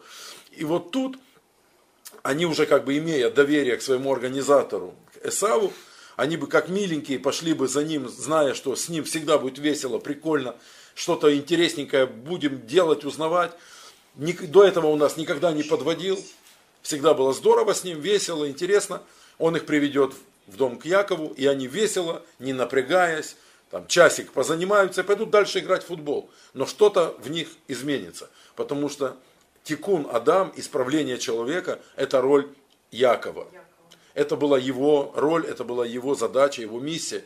И он не мог выйти в мир, чтобы этих людей найти. Но если бы они к нему пришли бы сами, он знал бы, что с ними делать. Он знал бы, как их увлечь. Он не тот, кто выйдет э, играть с ними в футбол и увлечет их за собой. Но он тот, если они окажутся за его столом, он знает, что с ними делать. И вместе эти два парня, как вы теперь понимаете, наверное, могли решить две задачи в комплексе. Исправление мира, замечательно, люди могут вылечить болезни, это будет называться медицина, люди могут проложить э, высокоточные инженерные сооружения создать, мосты, туннели, запустить самолеты и даже корабли в космос. И это здорово, люди могут прокопать каналы и орошать пустыню. Они могут исправить мир. Но кто исправит самих этих строителей коммунизма? Кто займется личностью самих этих людей? Или по-нашему наука способна исправить человека? Это реально мощный вопрос, который я уже хочу адресовать вам, чтобы вы задумались. Физик, великий какой-нибудь физик, он однозначно хороший человек, однозначно он хороший муж, однозначно он хороший отец, он однозначно хороший друг. Вы поняли, о чем я спрашиваю? Или физика нисколько не мешает ему быть подлецом и украсть у своего э, учителя формулу и выдать ее за свою собственную. Э, Сальери может отравить Моцарта. По большому счету и Моцарт может отравить Сальери. Музыка нисколько не мешает человеку, э, равно как и наука, равно как и прочие э, направления в искусстве или в других областях человеческих знаний. Э, Она не воспитывает человека, по крайней мере не воспитывает его так бесповоротно, чтобы он более не смог бы совершить подлости. Вот любопытно, что нас в школе учили литературе, учили немножко искусством, учили даже где-то ремеслу, как в руках держать молоток или иголку с ниткой. Нас э, э, учили точным наукам, как физикам и математика. Но крайне мало э, того, что мы бы назвали сегодня в рамках иудаизма словом хинух, воспитание. Крайне мало того, что воспитывало бы в нас личность. Для этого были какие-то внекла- внеклассные работы, какой-нибудь классный час, какая-нибудь линейка, какая-нибудь политинформация, но это мало исправляло личность. И ребенок, э, если он, как говорится, он изначально был приличный, у него был шанс остаться приличным, если он не попадет под дурное влияние. Если же он изначально был не очень хорош, м, в плане не очень воспитан, ну, вряд ли литература могла в корне его изменить. Те образы героев, о которых мы читали, Тимур и его команда, слушай, он, он мог совершенно спокойно на этом уроке литературы заниматься своими делами, э, играть в крестики-нолики или дергать девочку за косички, нисколько не перевоспитываясь. То есть школа вроде бы как должна была человека и учить, и воспитывать. Она по большому счету и учить не очень успевала. Э, И с воспитанием как-то не очень-то у нее получалось. И по-хорошему мы сегодня с вами наблюдаем ну, определенный крах педагогики как системы, потому что люди пишут диссертации, а люди защищают э, докторские, становятся профессорами, и даже академиками в педагогике. А мир все тот же. Люди по-прежнему все те же. Э, Да, выкопаны каналы, самолеты полетели по небу, но люди как воровали, так и воруют, как, как обманывали, как предавали, та- так они все это и делают. То есть человек не был исправлен э, в должной мере. Или, скажем, больше вообще не был исправлен.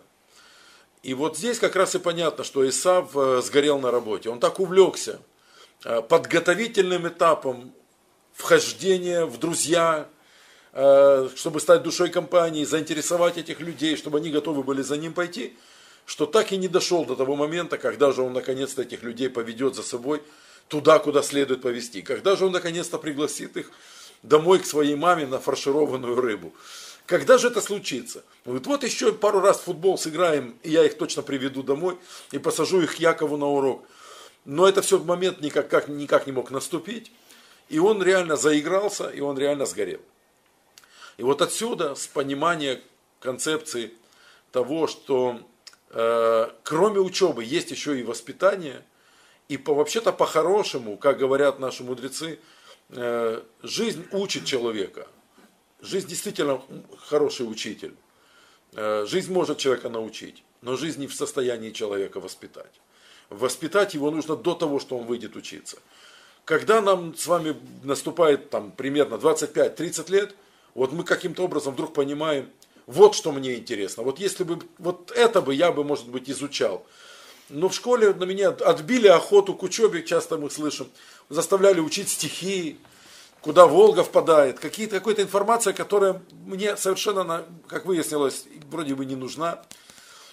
И получается, что я потратил время, вместо того, чтобы заниматься конкретно там, компьютерами или электроникой, или там, не знаю, медициной, мне пришлось заниматься еще целой массой других вещей. И вот тут говорят нам специалисты, и я сейчас буду немножко ссылаться на одного из величайших мыслителей конца 19 начала 20 века, это такой раввин по фамилии Дискин, Рав Дискин, это раввин, который специализировался именно в области педагогики и написал несколько замечательных книг на иврите, он написал, они на английский уже переведены, но на русский еще нет.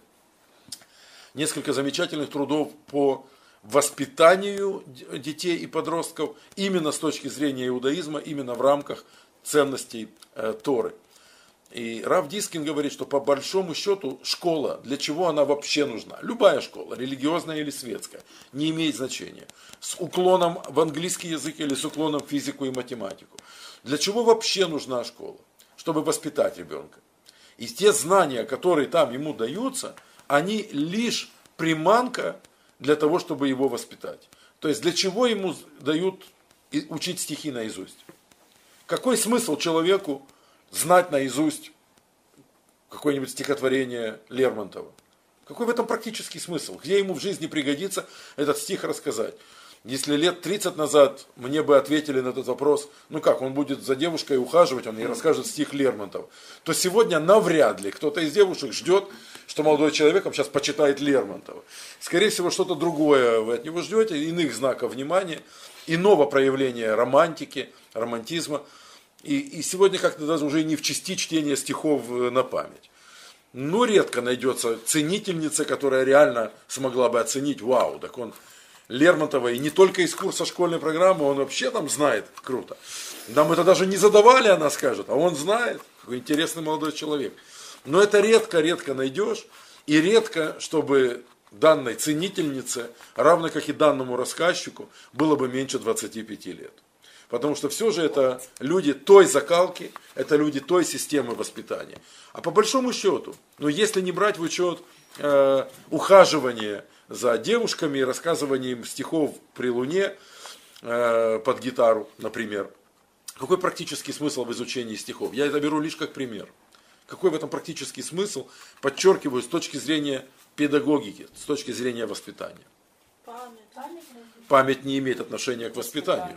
Память пригодится ему, когда нужно будет что-то еще запомнить. Какие-то, которые можно привести пример. Вот так там у Татьяны было с вот такая Э, Хорошо бы, но, к сожалению, не, не рабочая схема. Как показывает практика, он выучил стих, пробубнил, получил свой трояк, по сегодняшней системе там свои 7 он получил или 8, счастливый забыл сразу все, что учил, и никогда в жизни не вспомнит. Мы уже предположили, Дима, но это Ответственность ответственность. Он сталкивается с задачей, которая для него в данный момент непосильна. Он не родился, зная стихотворение Лермонтова. Он, он не знал этого стихотворения. Ему задали, он обязан завтра его знать наизусть. Перед ним стоит проблема, которую он априори никогда не решал. Он этот стих никогда не читал, и тем более никогда не знал его наизусть.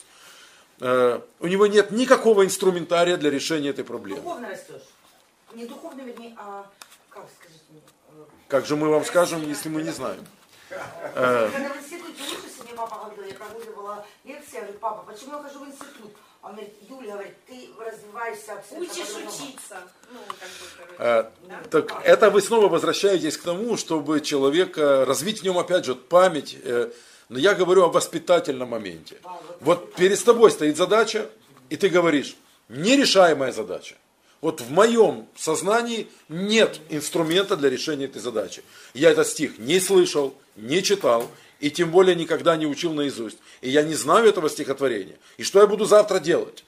Как я буду завтра выкручиваться из этой ситуации? Э, замотать горло и сказать ангина. Вариант.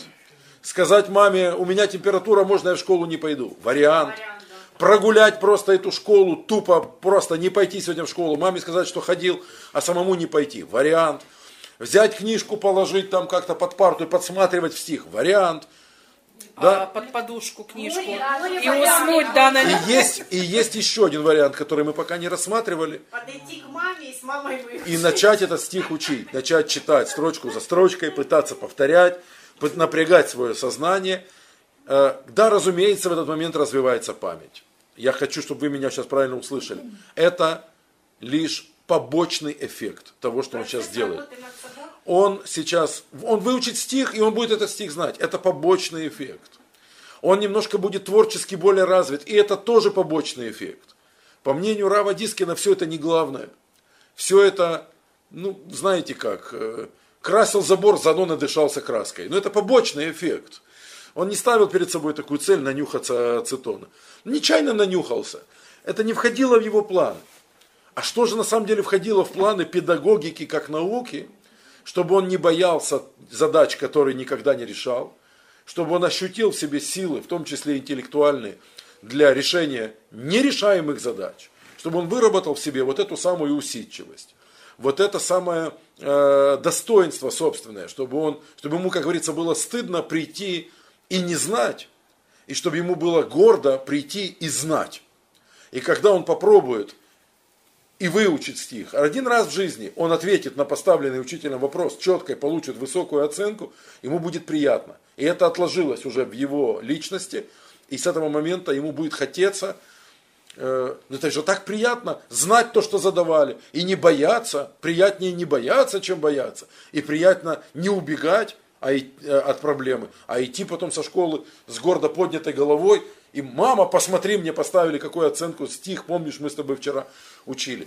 Это воспитание. И вот э, точно так же можно перед ним поставить иную задачу.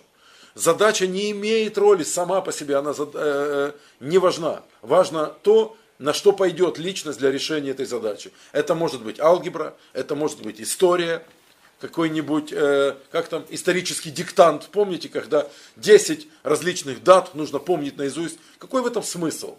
Где тебе в жизни пригодится знать дату ледового побоища? Но ты заставил себя сделать то, чего ты не умел. И твоя личность в этот момент выросла. Ты повзрослел как личность. Потому что теперь, когда жизнь поставит перед тобой нерешаемую задачу, она нерешаемая для тебя, ты никогда ничего подобного не видел, ты ничего ни- подобного никогда не делал. Это тяжело, страшно. Хочется избавиться от проблемы, но не решать ее. Пусть кто-нибудь другой решит эту задачу за меня. Я имею в виду уже серьезные жизненные проблемные задачи. Но если мы воспитали в нем смелую э, личность, личность с достоинством, мы воспитали человека, которому приятно уметь и неприятно не уметь, которому гордо, э, когда у него получается, и стыдно, когда у него не получается. И вот тут мы подошли к- вы поняли, да, что точно так же на физкультуре ему сказали, подтянись на перекладине. И он говорит, так я, да ну что я буду позориться, все девочки будут надо мной смеяться, я не умею подтягиваться. Если мы а, как бы показали ему, что ну не умеешь и ладно. Главное вовремя слинять, чтобы физрук тебя не заметил, да, уйти в туалет на полурока, и, и, и пусть они без тебя, пусть дураки подтягиваются на перекладине. Мы воспитали труса.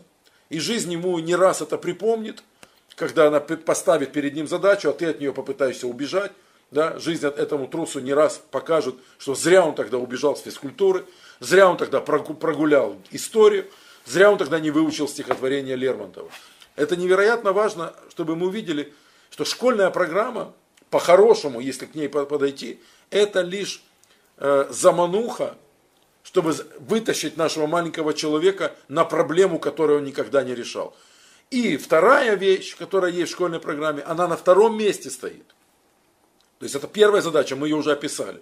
Вторая задача – показать ему весь спектр человеческих знаний, которое человечество накопило на сегодняшний день. Человечество знает что-то о географии, что-то о истории, что-то о физике, что-то о биологии. Посмотри, как бы в принципе, чем люди могут заниматься в жизни.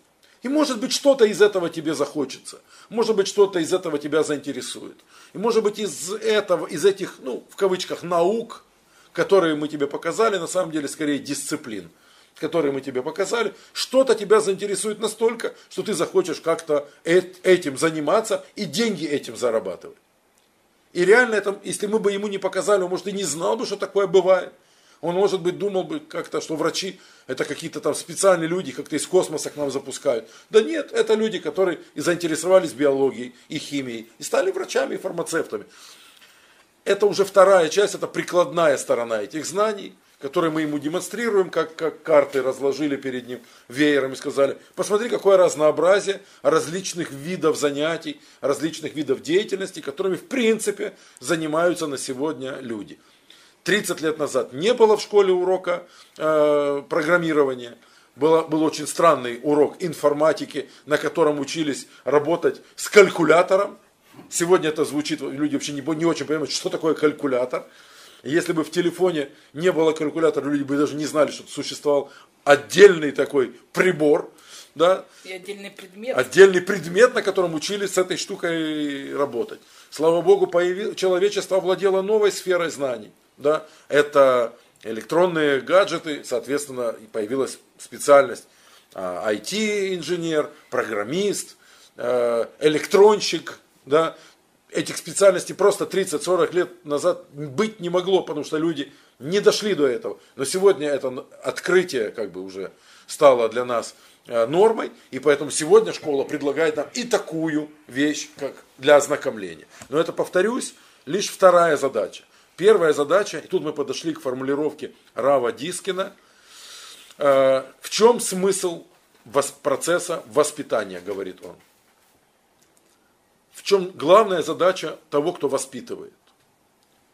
И почему сейчас, как бы пока вы думаете, я объясню, а почему я вообще эту тему принес сегодня? Во-первых, у большинства из нас есть дети. И, и нам это просто технически было бы неплохо понимать, а что нам с ними делать. Во-вторых, мы все в чем-то до сих пор еще вот те воспитанники, зачастую недовоспитанные, а, к сожалению, часто неправильно воспитанные. Э, Если вам слово неправильно не нравится, скажу, однозначно воспитанные не в той системе, по причине которой мы с вами сегодня собрались за этим столом. И даже если мы до сегодняшнего дня как бы считали, да нормально меня воспитали, то когда мы сталкиваемся с Торой, мы вдруг обнаруживаем, что она говорит о многих знакомых нам вещах иначе, чем мы готовы были от нее это услышать. И это не может не резать нам слух, это не может не бить нас, на- нас по глазам, потому что мы читая что-то, а почему он так сделал? Как ему не стыдно? То есть тебя воспитали так, что такой поступок это стыдно. А давай поймем, почему по мнению Тора это не просто не, не стыдно, а это единственно правильное решение, которое могло бы быть в данной э, ситуации. То есть это означает, что меня воспитали не по Торе. Однозначно люди, которые меня воспитывали, в Тору не глядели и, скорее всего, даже не знали о ее существовании.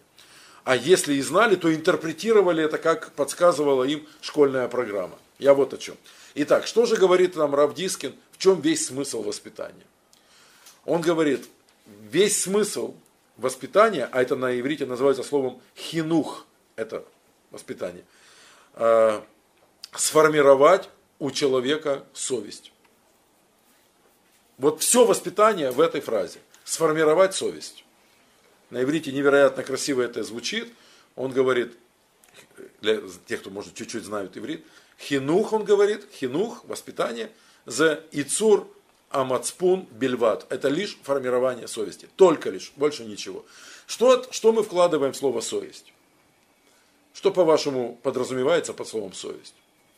Бессовестный человек. Чего у него нет? Он же без, без чего-то.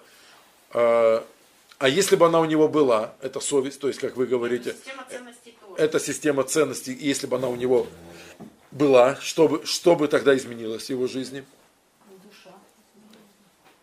Опасаюсь общих фраз. Давайте конкретнее. Знаете, не дай бог, чтобы вы не восприняли это как ли- личный наезд. Но знаете, когда люди собираются, там, открыли бутылку, налили. Ну давайте за все хорошее. Вот хрен его знает, за что они пили только что. Вот я понятия не имею, что им хорошее, и хорошо ли мне то, что им хорошо, и надо ли мне с ними сейчас чокаться за это, за это, а может это что-то плохое. Есть в Кабале такая притча, когда э, баран приходит домой, ну настоящий баран, он на овце женат, он приходит домой и говорит своей, овца говорит, садись ужинать. Он говорит, не-не, тороплюсь, я на секундочку, мне надо идти, у меня важная встреча. Она какая встреча? Он говорит, волки пригласили на шашлык. Она говорит, так может не пойдешь? Он говорит, ты знаешь, они сказали, если я не приду, мероприятие не состоится, неудобно подводить. А, то есть в представлении волков это мероприятие называется шашлык. Глу- Странно, что баран тоже называет это мероприятие шашлыком. Оно должно называться на самом деле совсем по-другому. Да? Убийство барана. Убийством барана. Волки пригласили на верную смерть, но он говорит на шашлык. Это общие фразы, они невероятно опасны, потому что они обтекаемы. И каждый как-то по-своему понял. Но если каждый по-своему и до этого понимал, и после этого как-то понял, так зачем мы собираемся? Разве не за тем, чтобы расставить точки над «и» и рассортировать какие-то вещи и получить как раз ту самую полку, где стоят где систематизированы ценности, где четко, как, как в библиотеке, по формуляру, да, тебе говорят, а, такая-то книга, это, значит, такой-то отсек, такой-то шкаф на такой-то полке. Там ты ее найдешь. Если, конечно, предыдущий читатель ее туда вернул. Поставил. Совершенно верно. Так что же такое совесть? Система ценностей, окей, и это... Поступать по совести, не знаю, как сформулировать совесть. Совесть это поступать- отношение. Да, да, секунду. Поступать по совести, это значит поступать по э, доброте, по человечности, по правильности. То есть, ну вот такое, я А бы ну как по человечности. Вот я увидела алкоголика, мне стало его жалко. Он мне кричит, купи мне бутылку водки. Куплю ему бутылку водки. Нет, Я правильно неправильно. Ну, Ну, человечье. Нет, почему? Ну, по-правильному это значит, опять же таки, как э, тебя воспитали, как тебя научили, как ты сам для себя понял. Или же, ну, зная больше, например, человек может сказать, пос- поступать по законам Божьим или поступать по правильным законам, как научила, но тоже э, это смотря кого научили, скажем, Да. Если не научили, значит это та же система воспитания ценностей, Окей. которая привита с Но только, только давайте по кругу не ходить. Что такое воспитание? Это сформировать совесть. А что такое совесть? Это результат воспитания. Отлично. Но я хочу понять, что это. Уловите, я, я хочу понять глубже. Воспитание, нет, порядок. Отлично. Вот это, порядок вот наконец-то первая рацио прозвучала. Это то, что будет меня мучить. Это крайне важное замечание. Оно не развернуто, но оно невероятно на важные вещи меня наталкивает. Э, У молодого человека была версия, и мы, по-моему, не дали ему сказать. Отношения, да, человеческие. Ну, Кому? Ну, совесть это отношения. Между людьми, да. Ну, совесть разная бывает. Некоторые граб на граб. Предположим, к тому, пред- предположим, Человек. она у меня, давайте, у вас, предположим, она у вас есть. Это совесть, она же система ценностей, она же то, что вас может мучить. И вот возникает некая ситуация, в которой от вас требуется принять решение.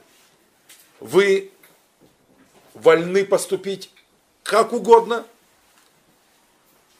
Вот перед вами стоит задача. Можно поступить так. Я приводил пример. Ну, Можно, можно прогулять урок, можно подсматривать книгу, можно обмануть маму, что у меня болит горло и температура, можно отпроситься в туалет и просидеть там весь урок, чтобы меня не вызвали сегодня.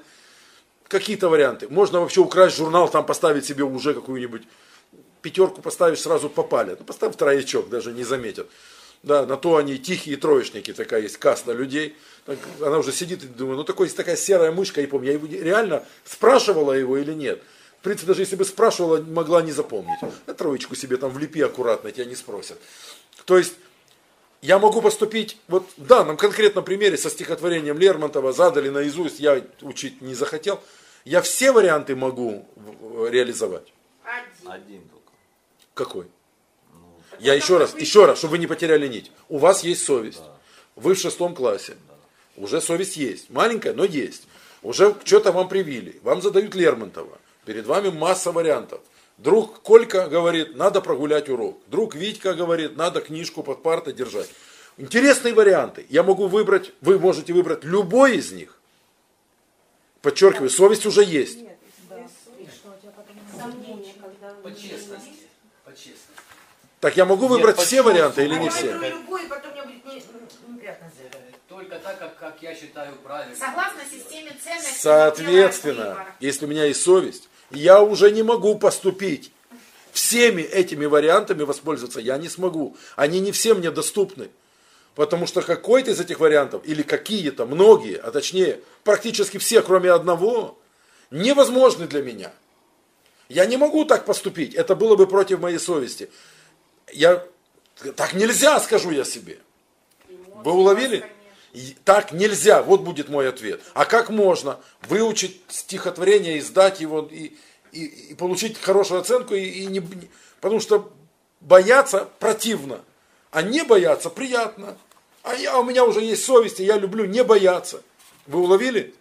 То есть, что должна сделать совесть? Она должна создать вот эту вот систему ценностей, что она есть? Это туннель, в котором я смогу двигаться к своей цели, которая и диктуется мне системой ценностей. Я хочу быть вот таким человеком, который не боится, который решает проблемы, который не убегает от проблем, который отвечает за свои поступки. Я хочу быть таким человеком, я иду к тому, чтобы стать таким. Создать среду правильных действий. Отлично. Это и есть вектор правильных действий. И если я буду двигаться по этому вектору, я приду к той цели, которую я себе поставил. Что же сделала совесть? Она создала ограду. Она выстроила слева и справа для меня забор, через который мне некомфортно лезть. Мне туда не хочется. Уловите. Мое хотение изменилось. Мои желания подчинились системе ценностей. И об этом красиво сказал уже, к сожалению, ныне покойный Михаил Михайлович Жванецкий. Э, Интересно наблюдать было за реакцией зала. Он говорит, когда моему сыну исполнилось 13 лет, и, и, и пауза. И в зале несколько человек поняли, а почему именно 13? Почему не 15? Почему не, не 10? Почему, а что такое 13 лет в еврейской семье? Это совершеннолетие для еврейского мальчика. Когда он говорит, моему сыну исполнилось 13 лет, я сказал ему, прям под запись вам даю, имей совесть и делай, что хочешь. Вдумайтесь, что он сказал. Такое чувство, что они с Равом Дискиным вообще вместе, вместе придумали эту систему. Если я буду иметь совесть, Тоже что хочешь. то, соответственно, мне уже не опасно делать, что я хочу. Потому что 90% из того, что я мог бы хотеть, мне уже не захочется. И Если же у меня не будет совести, то мне крайне опасно. И для себя, и для окружающих я опасен в том, что я буду поступать, как мне хочется. То есть мы пришли к интересному выводу, если вы двигались со мной. Совесть создает ограду для моих желаний. Мне уже не хочется такое, и мне не хочется другое. И мне реально будет стыдно, и мне реально будет неприятно, если я буду вынужден поступить против моей совести. Уловили? Это крайне, крайне важная штука. И поверьте, здесь все настолько глубоко, э, что я вам рекомендую, не, не торопитесь с этой мыслью расставаться. Как говорится, возьмите ее на дом, еще помозгуйте, покрутите. Потому что на эту книгу, на, на эту тему Вот на эту одну строчку. Совесть это не более чем формирование, то есть воспитание это не более чем формирование совести. На эту фразу Рав Диски написал два тома. Дв- Двухтомник, объясняющий вот эту концепцию. Как научить ребенка, э, как, как простимулировать в нем удовольствие того, что можно быть хорошим человеком. Удовольствие того, что можно быть смелым, удовольствие внутреннее, удовольствие, удовлетворенность собой в том, что ты смог преодолеть что-то. Вот не идет тебе в голову эта наука. Ты говоришь, гадом буду, выучу, пойму, потому что что ж я, дурак что ли? Что ли у меня достоинства нет? Что ли я тряпка? Нет, я не тряпка, я человек. Я что ли дурак? Нет, я не дурак. Я докажу это. Кому ты хочешь это доказать? Да. Конечно, самому себе. И когда он из э, дрожащего, потеющего шестиклассника, который боится, что его вызовут, и он вот так, когда учитель по списку идет, он под парту сползает, чтобы его не было видно, превращается в того, кто поднимает руку и говорит, можно к доске? Вы понимаете, что произошла революция? На свете появилось одним смелым человеком больше. И он не смелый в том плане, что он на улице у кого-то сейчас кошелек отнимет. Он, он победил же никого там, победил себя. Сам себя. И об этом говорит нам книга Перкея вот. Кто по-настоящему силен? Кто, ну как бы мы сказали, слово гибор, это, это победитель, богатырь, можно сказать, герой, можно сказать. Это человек, который реально вот смельчак, сильный, доблестный такой. Кто по-настоящему гибор, кто по-настоящему герой? Это кто, кто смог победить самого себя. Лишь тот человек, который самого себя больше не боится, самому себе доказал, он по-настоящему герой. Потому что другому доказать всегда проще, чем себе. Другого побить и руку ему заломать проще, чем себе. Несколько тренировок, и ты уже бьешь, учась в шестом классе, бьешь всех до десятого класса включительно. Ну, пару тренировок, пару приемчиков, и тебе уже равных нет. Ну, как был тряпкой сам, так и остался. Как ходил на поводу за самим собой, так и ходит. Все ему уже мелочь отдают свою в школе. Да? Сами. Сами отдают, чтобы он их не бил. Да, все ему должны, и только он сам себе до сих пор ничего не должен. И только он сам себя никак за горло не возьмет и руку себе не заломает. И это невероятно важная вообще в системе Торы идея. Мы не сможем поставить над тобой за каждым углом охранника, чтобы он тебя отдергивал, чтобы он тебя направлял. А, а каким же образом тогда мы сможем обезопасить весь мир от тебя, любимого?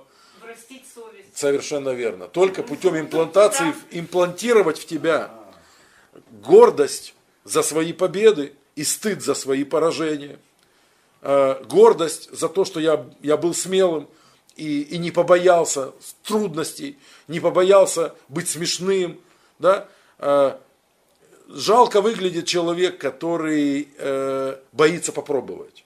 Вспомните, если не смотрели, обязательно посмотрите фильм «Полет над гнездом кукушки». Старый, старый, старый прекрасный американский фильм, когда он говорит, нужно взять эту мраморную тумбу, из которой питьевой фонтанчик бьет. Тумбу, каменный, такая глыба. Поднять, говорит, ее, бросить ее в окно. Говорит, так она весит тонны две. Ничего, надо ее поднять и бросить в окно. И ему говорят, это невозможно. Он говорит, с чего вы это взяли? Он подошел и начал эту тумбу поднимать и не смог этого сделать. И над ним стали смеяться. Мы же тебе говорили, это невозможно. Он говорит, смейтесь над собой. Я хотя бы попробовал. То есть, кто здесь вы, большим дураком выглядит? Тот, кто утверждает, что ее поднять нельзя, ни разу не попробовавший этого. То есть, по крайней мере, я попробовал. Я имел смелость попытаться. И это поступок смелого человека. По этому поводу индийская притча. Э, Выступает э, дрессировщик на рыночной площади, у него огроменный слоняра, такой просто гигантский слон, привязанный тоненькой цепочкой к, к- за ногу, и в землю вбит маленький колышек. И слон на этой цепочке никуда не, не уходит, она натягивается, и он останавливается. И этот ф- дрессировщик ему там команды дает, слон там поднимает одну лапу, другую, на задние лапы встает, хоботом там берет разные предметы, поднимает людей, полностью повинуется беспрекословно. Э, Люди спрашивают у этого факира, у этого э, дрессировщика, такой гигантский сильный слон, поднимает такие толстенные бревна. Почему же он не оторвет эту тоненькую цепочку или не вырвет этот колышек из земли и не убежит от тебя? В чем секрет? И этот дрессировщик говорит нам гениальную вещь. Он говорит, когда он был маленький, он действительно пытался это сделать. Но тогда э, он был глупый. Он думал, что это возможно, и у него не получилось. А теперь он поумнел, потому что он знает, что это невозможно. То есть мы-то понимаем, на самом деле наоборот. Когда он был маленький, он был умный. Он все пытался. А теперь он глупый, большой глупый слон, который просто помнит, что раньше это не получалось, и поэтому даже не пытается. Вот это гениальная совершенно идея, э, что мы позволяем себе не уметь, мы позволяем себе не мочь, мы позволяем себе даже не попробовать. Мы сразу объясняем себе, ну, ну не всем дано. Я работал 10 лет в э, колледже с молодыми людьми, в основном это были ну, возрастной как бы, период с 16 до 20 лет. И ничто так не режет слух педагогу, как, как фраза 16-летней девочки, фраза э, «это не для моих мозгов, это не для моего ума, это слишком сложная задача для моих мозгов». Ну, мне не дано. Ну, не всем же дано. Вот это результат уже совершенно испорченной личности. Потому что если она себе уже объяснила, не стыдно, ну как ты такое говоришь? То есть я тебе даю задачу, она по возрасту для тебя, реши эту задачу. Я понимаю, что трудно, но она решаемая. Подойди ко мне, попроси там намек, чтобы я тебе подсказал, направил. Хотя бы попытайся. Конечно. Но ей проще всего сказать, не дано. Есть люди, которым дано, а есть не дано. И я отношу себя к этой второй группе, которым не дано. То есть я говорю, ты поняла, что ты сейчас при всех сказала? Я дура и горжусь этим. Она говорит, она говорит, почему-то я горжусь этим. Я говорю, потому что ты не стесняешься это сказать. Ты это говоришь с гордостью. Не всем дано. Это не для моих мозгов. Я спрашиваю, а что для твоих мозгов? Покажи мне какую-нибудь задачу, которая да для тебя. Реально, есть такая задача в мире. Вот что ты говоришь, зато у меня вот это прекрасно получается. Она говорит, да, зато я красивая. Это, это, это потерянный человек. Ей 16 лет, она уже потеряна для человечества. Она разрешила себе не мочь, не уметь, не хотеть, да, и не пробовать, и даже не пробовать. Соответственно, любая задача, которую перед ней поставит жизнь, Любая малюсенькая сложность, которая перед ней поставит жизнь, если это сложность для нее, которую она никогда не преодолевала, она разрешит себе даже не пробовать. Пусть кто-то это решит, как-нибудь само разрулиться и будет себя постоянно уверять, что не мы такие, жизнь такая. Это лузерская позиция. И очень известная в наши дни женщина-психолог э, э, Ульянова, она пишет невероятно интересно об этом, что, к сожалению, педагогическая система, ну, какая, новая, старая, сейчас абсолютно не важно, та, которая существует, вот о чем речь. Вот так, как она сегодня воспитывает 16-летних людей, она нисколько не мешает этим людям не уметь, не мочь и оправдывать себя в том, что даже не пытаюсь. Она говорит, кого эта система может породить. Каких людей она, эта система может сделать. Людей, вы, со мной, да, вы поняли, о чем я? Да, да, да. Люди, которые не умеют, не знают, мы говорим, да, это полбеды. Ну, они же и не пробуют, они же и не пытаются. Она вводит немножко другое, менее обидное слово. Она говорит, поколение лузеров. Она говорит, нам лучше, нам лучше, она говорит, она в наши дни живет. Лучше нам, она говорит, не жить еще 20 лет, потому что нас некому будет лечить. Нам, потому что через 20 лет нам негде будет стричься. Нам негде будет отремонтировать холодильник. Нам никто не установит кондиционер. Потому что это люди, которые точно знают, что не уметь это нормально. Так чему же они научатся, если они умеют не уметь? Единственное, чему их смогла научить педагогическая система, не уметь, не мочь. Этим очень многое объясняется, почему э, зачастую сегодняшние молодые люди позволяют себе там, а что ты там не женишься? Так а куда? Да еще рано, да я еще не нагулялся, а когда будет уже пора? Ну, лет в 40. То есть, а почему ты, и, и, и ты же еще, ну ладно, ты не, не женился, ты, наверное, учишься, и этим объясняется, что ты весь учебе отдаешься. Нет, не, я и не учусь. А, ну, может быть, ты много работаешь, и у тебя как бы карьерный рост, хочешь заработать много денег. Да я работаю, главное так, чтобы не вспотеть. То есть работаю, чтобы на пивасик, на сигаретки хватает, живу я у, у папы с мамой, да. Жду пока не, фактически, что он сказал, я жду пока они умрут и мне квартиру оставят. А пока мне как бы на мои мелкие развлечения хватает, а кормят они меня бесплатно, а за жилье я не плачу, за коммунальное я не плачу. Всегда тарелку вермишели мама точно не бросит, накормит, правильно? И мне так удобно. А зачем мне жениться? Это же это ж все, это значит надо жить отдельно.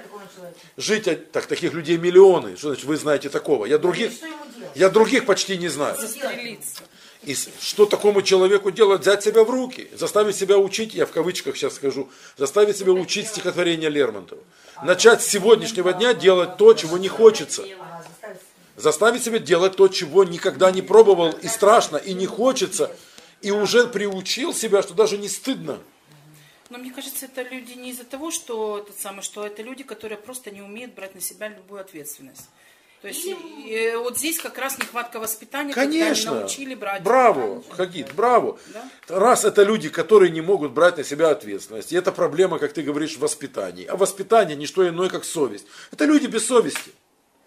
И это то, о чем Равдискин говорил. Если вы не сформируете человеку совесть, вы получите бессовестного человека. Ну и что бессовестный? Это так как-то даже звучит странно, как, как в детстве. Он ты бессовестный. Ну и что? А мне плевать. Бессовестный человек обречен быть лузером. Раз у него не, ему не стыдно, значит, вы понимаете, значит он совершенно спокойно может не преодолевать препятствий. У него нет амбициозных целей. Он получает, прости господи, 5000 гривен в месяц. Ему хватает на, на пиво и на сигареты. Живет он у пожилой мамы. Она его точно не выгонит. Он уже понимает, что лет через, там, пусть еще поживет, но в принципе это будет моя квартира. К чему мне стремиться? Он не пытается заработать денег себе на, там, найти работу, чтобы взять ипотеку. У него мыслей таких нет. Он не ходит, не- не- не- нет амбиций, нет, ну как, там, нет угрызений, скажем, совести, что у него нет машины. Ну, это нисколько не трогает. Ну и нет машины, так не всем дано. Ну, что значит не всем дано? Потом он на себя объясняет. Ну, папа же мне не оставил в наследство машину. Вот и не дано. Но папа твой, в отличие от э, того, что делаешь ты, он как-то сам ее купил. Он не ждал от своего папы эту машину в подарок. Он работал, всю жизнь копил, бедный, на эту, на, на эту машину. Да, и так и не накопил. Поэтому он тебе в наследство только мотороллер оставил. Так в, в этом как бы и весь секрет кроется. Человеку перестало быть обидно, перестало быть стыдно за себя, что он чего-то не достигает. Я, может быть, беру какие-то совершенно банальные вещи. Но для кого-то это могла бы быть амбициозная цель выучить английский язык. Для кого-то это могла быть цель э, создать семью или вернуть свою семью. Часто самолюбие не позволяет человеку пойти на примирение и вернуться в семью или вернуть семью к себе. И мы как-то, может быть, с вами позже еще на других встречах это тоже обсудим, потому что идти, просить прощения, мириться, входить как бы в проблематику другого человека, надо что-то в себе изменить. Так с этого все началось, что я в себе шестого класса ничего изменять не хочу. Потому я на турнике, как сосиска, висел, а чтобы не, не, не, не висеть, так я и прогуливал. Я потому и стихи не учил, что не собираюсь ничего в себе менять. Я собой доволен таким, какой я есть. У меня к себе критического отношения нету. А значит, с женой помириться я априори не смогу, потому что примирение с ней бы означало где-то наступить на горло своей песни, где-то пойти ей навстречу, что-то в себе изменить. И она точно так же зачастую смотрит, что это я должна что-то в себе менять. Знаете, еще так говорят, странно, всех устраивает. Одного тебя не устраивает. Ну ты замужем же, слава богу, не за всеми, а за мной. Может, ты пойдешь ко мне навстречу. Ну, все, ко всем не надо, ко мне навстречу. Полшага. Что-то в себе изменить.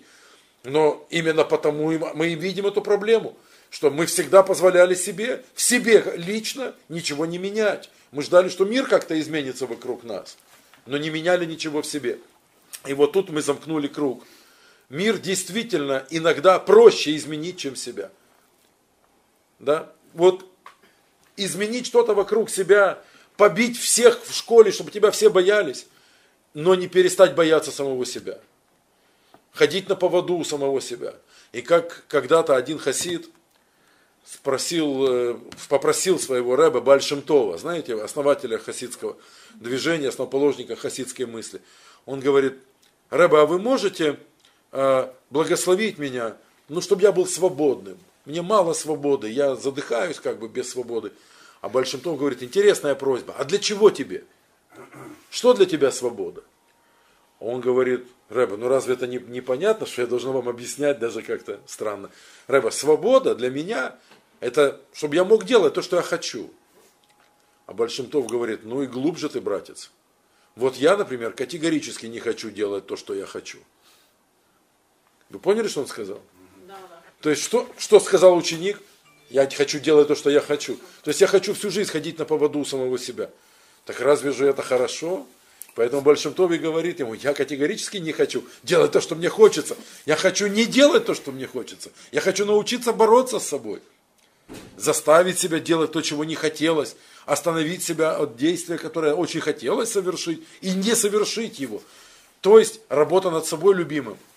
То есть формирование в себе той самой системы ценностей, которая единственная остановит меня и схватит меня за руку, потому что там, где у меня будет точка невозврата, там, где у меня будет день X, не окажется рядом полицейского с дубиной, чтобы он меня остановил. Там буду только я и моя совесть. И если ее нет, то там буду только один лишь я, и никто меня не остановит. Вот что важно понять. Нет той силы, которая смогла бы там меня остановить. Я там буду один. Вот завершение нашего сегодняшнего разговора, надеюсь, он получился у нас. Бальшемтов, когда отправлялся в какое-нибудь дальнее путешествие, а он, если вы читали про него истории, нередко путешествовал, у него даже был специальный доверенный э, кучер Алексей, с которым он объездил полмира. Э, так вот, когда Бальшемтов отправлялся в какую-то поездку, и нужно было ему взять извозчика, не своего любимого, а какого-то постороннего извозчика, он садился и говорил извозчику, сделай кружок по селу или по городку, небольшой кружочек, ну как бы тест-драйв, да, это называется. И извозчик реально, реально думал, что Равин будет смотреть, как колеса там не скрипят ли, как там рессоры, как лошади, сытые, больные, какие они есть. А Большимтов смотрел совсем на другое. И однажды ученики его спросили, Рэба, а на что ты смотришь в это время? Мы же обратили внимание, ты не смотришь ни на лошадей, ни на рессоры. А зачем тогда ты делаешь этот тест-драйв? Он говорит, когда мы едем по селу и проезжаем возле церкви, я смотрю на этого кучера, он крестится, когда видит церковь, или нет? Спросили ученики, а это тут при чем? Он говорит, если он даже на крест, на свою религию, так сказать, наплевательски относится, он даже видя церковь, прихожанином которой он является, ему плевать даже на это – так что я от него смогу получить, когда мы будем с ним в лесу на темной тропинке? Чего мне ждать от человека, для которого нет ничего святого? Ну, он нож мне горлу, грубо говоря, представит, это я вам уже объясняю, да? И я буду молить его. Нет ничего святого для человека, его ничто не остановит. Нет ценностей, нет вещей, которые ценнее для него, чем деньги, нажива. Понятно? Ничто не остановит его в его агрессии. Поэтому он говорит, я и смотрю. Он хотя бы в своего Бога верит. Ну, хоть в какого-нибудь. Да? Если нет, мне нельзя ехать с ним. Туда, где только он и я будем в темном лесу. И вот мудрецы объясняют, что Большимтов, хотя вроде бы рассказывает это про человека, который повезет тебя, на самом деле это разговор о тебе самом. Есть в тебе в самом вот да, у твоего внутреннего извозчика, который везет тебя по жизни. Вы уловили? Вот это телега под названием тело. Твой эгоизм это твой извозчик, который везет тебя по жизни. Ты уверен в своем извозчике, что он тебя не прирежет? Ты уверен, что твой эгоизм тебя не отведет на Сурско-Литовское? Уверен ли в том, что тебе не, можно не опасаться своего эгоизма? Только в том случае, если у твоего эгоизма есть хоть какая-то система ценностей, хоть что-то недоступное для него, какой-то рубеж, за который он никак не шагнет, А откуда этот рубеж возьмется? Вот он и есть совесть. То, за, за черту которого твой эгоизм тебя уже никогда не вытолкает. Вот это и есть идея совести, концепция совести, которая лежит, как мы уже поняли, в основе любого воспитания. И в этом двигатель и гарант того, что мы, как люди, сможем достигать успехов и в исправлении, усовершенствовании мира. Только при условии, что мы будем работать, исправляя себя, мир вокруг нас начнет изменяться. Начиная с того, что кто-то на кухне поклеит плитку. И мир уже немножко изменился. Это уже не та кухня, что была. А кто-то вскопает огород.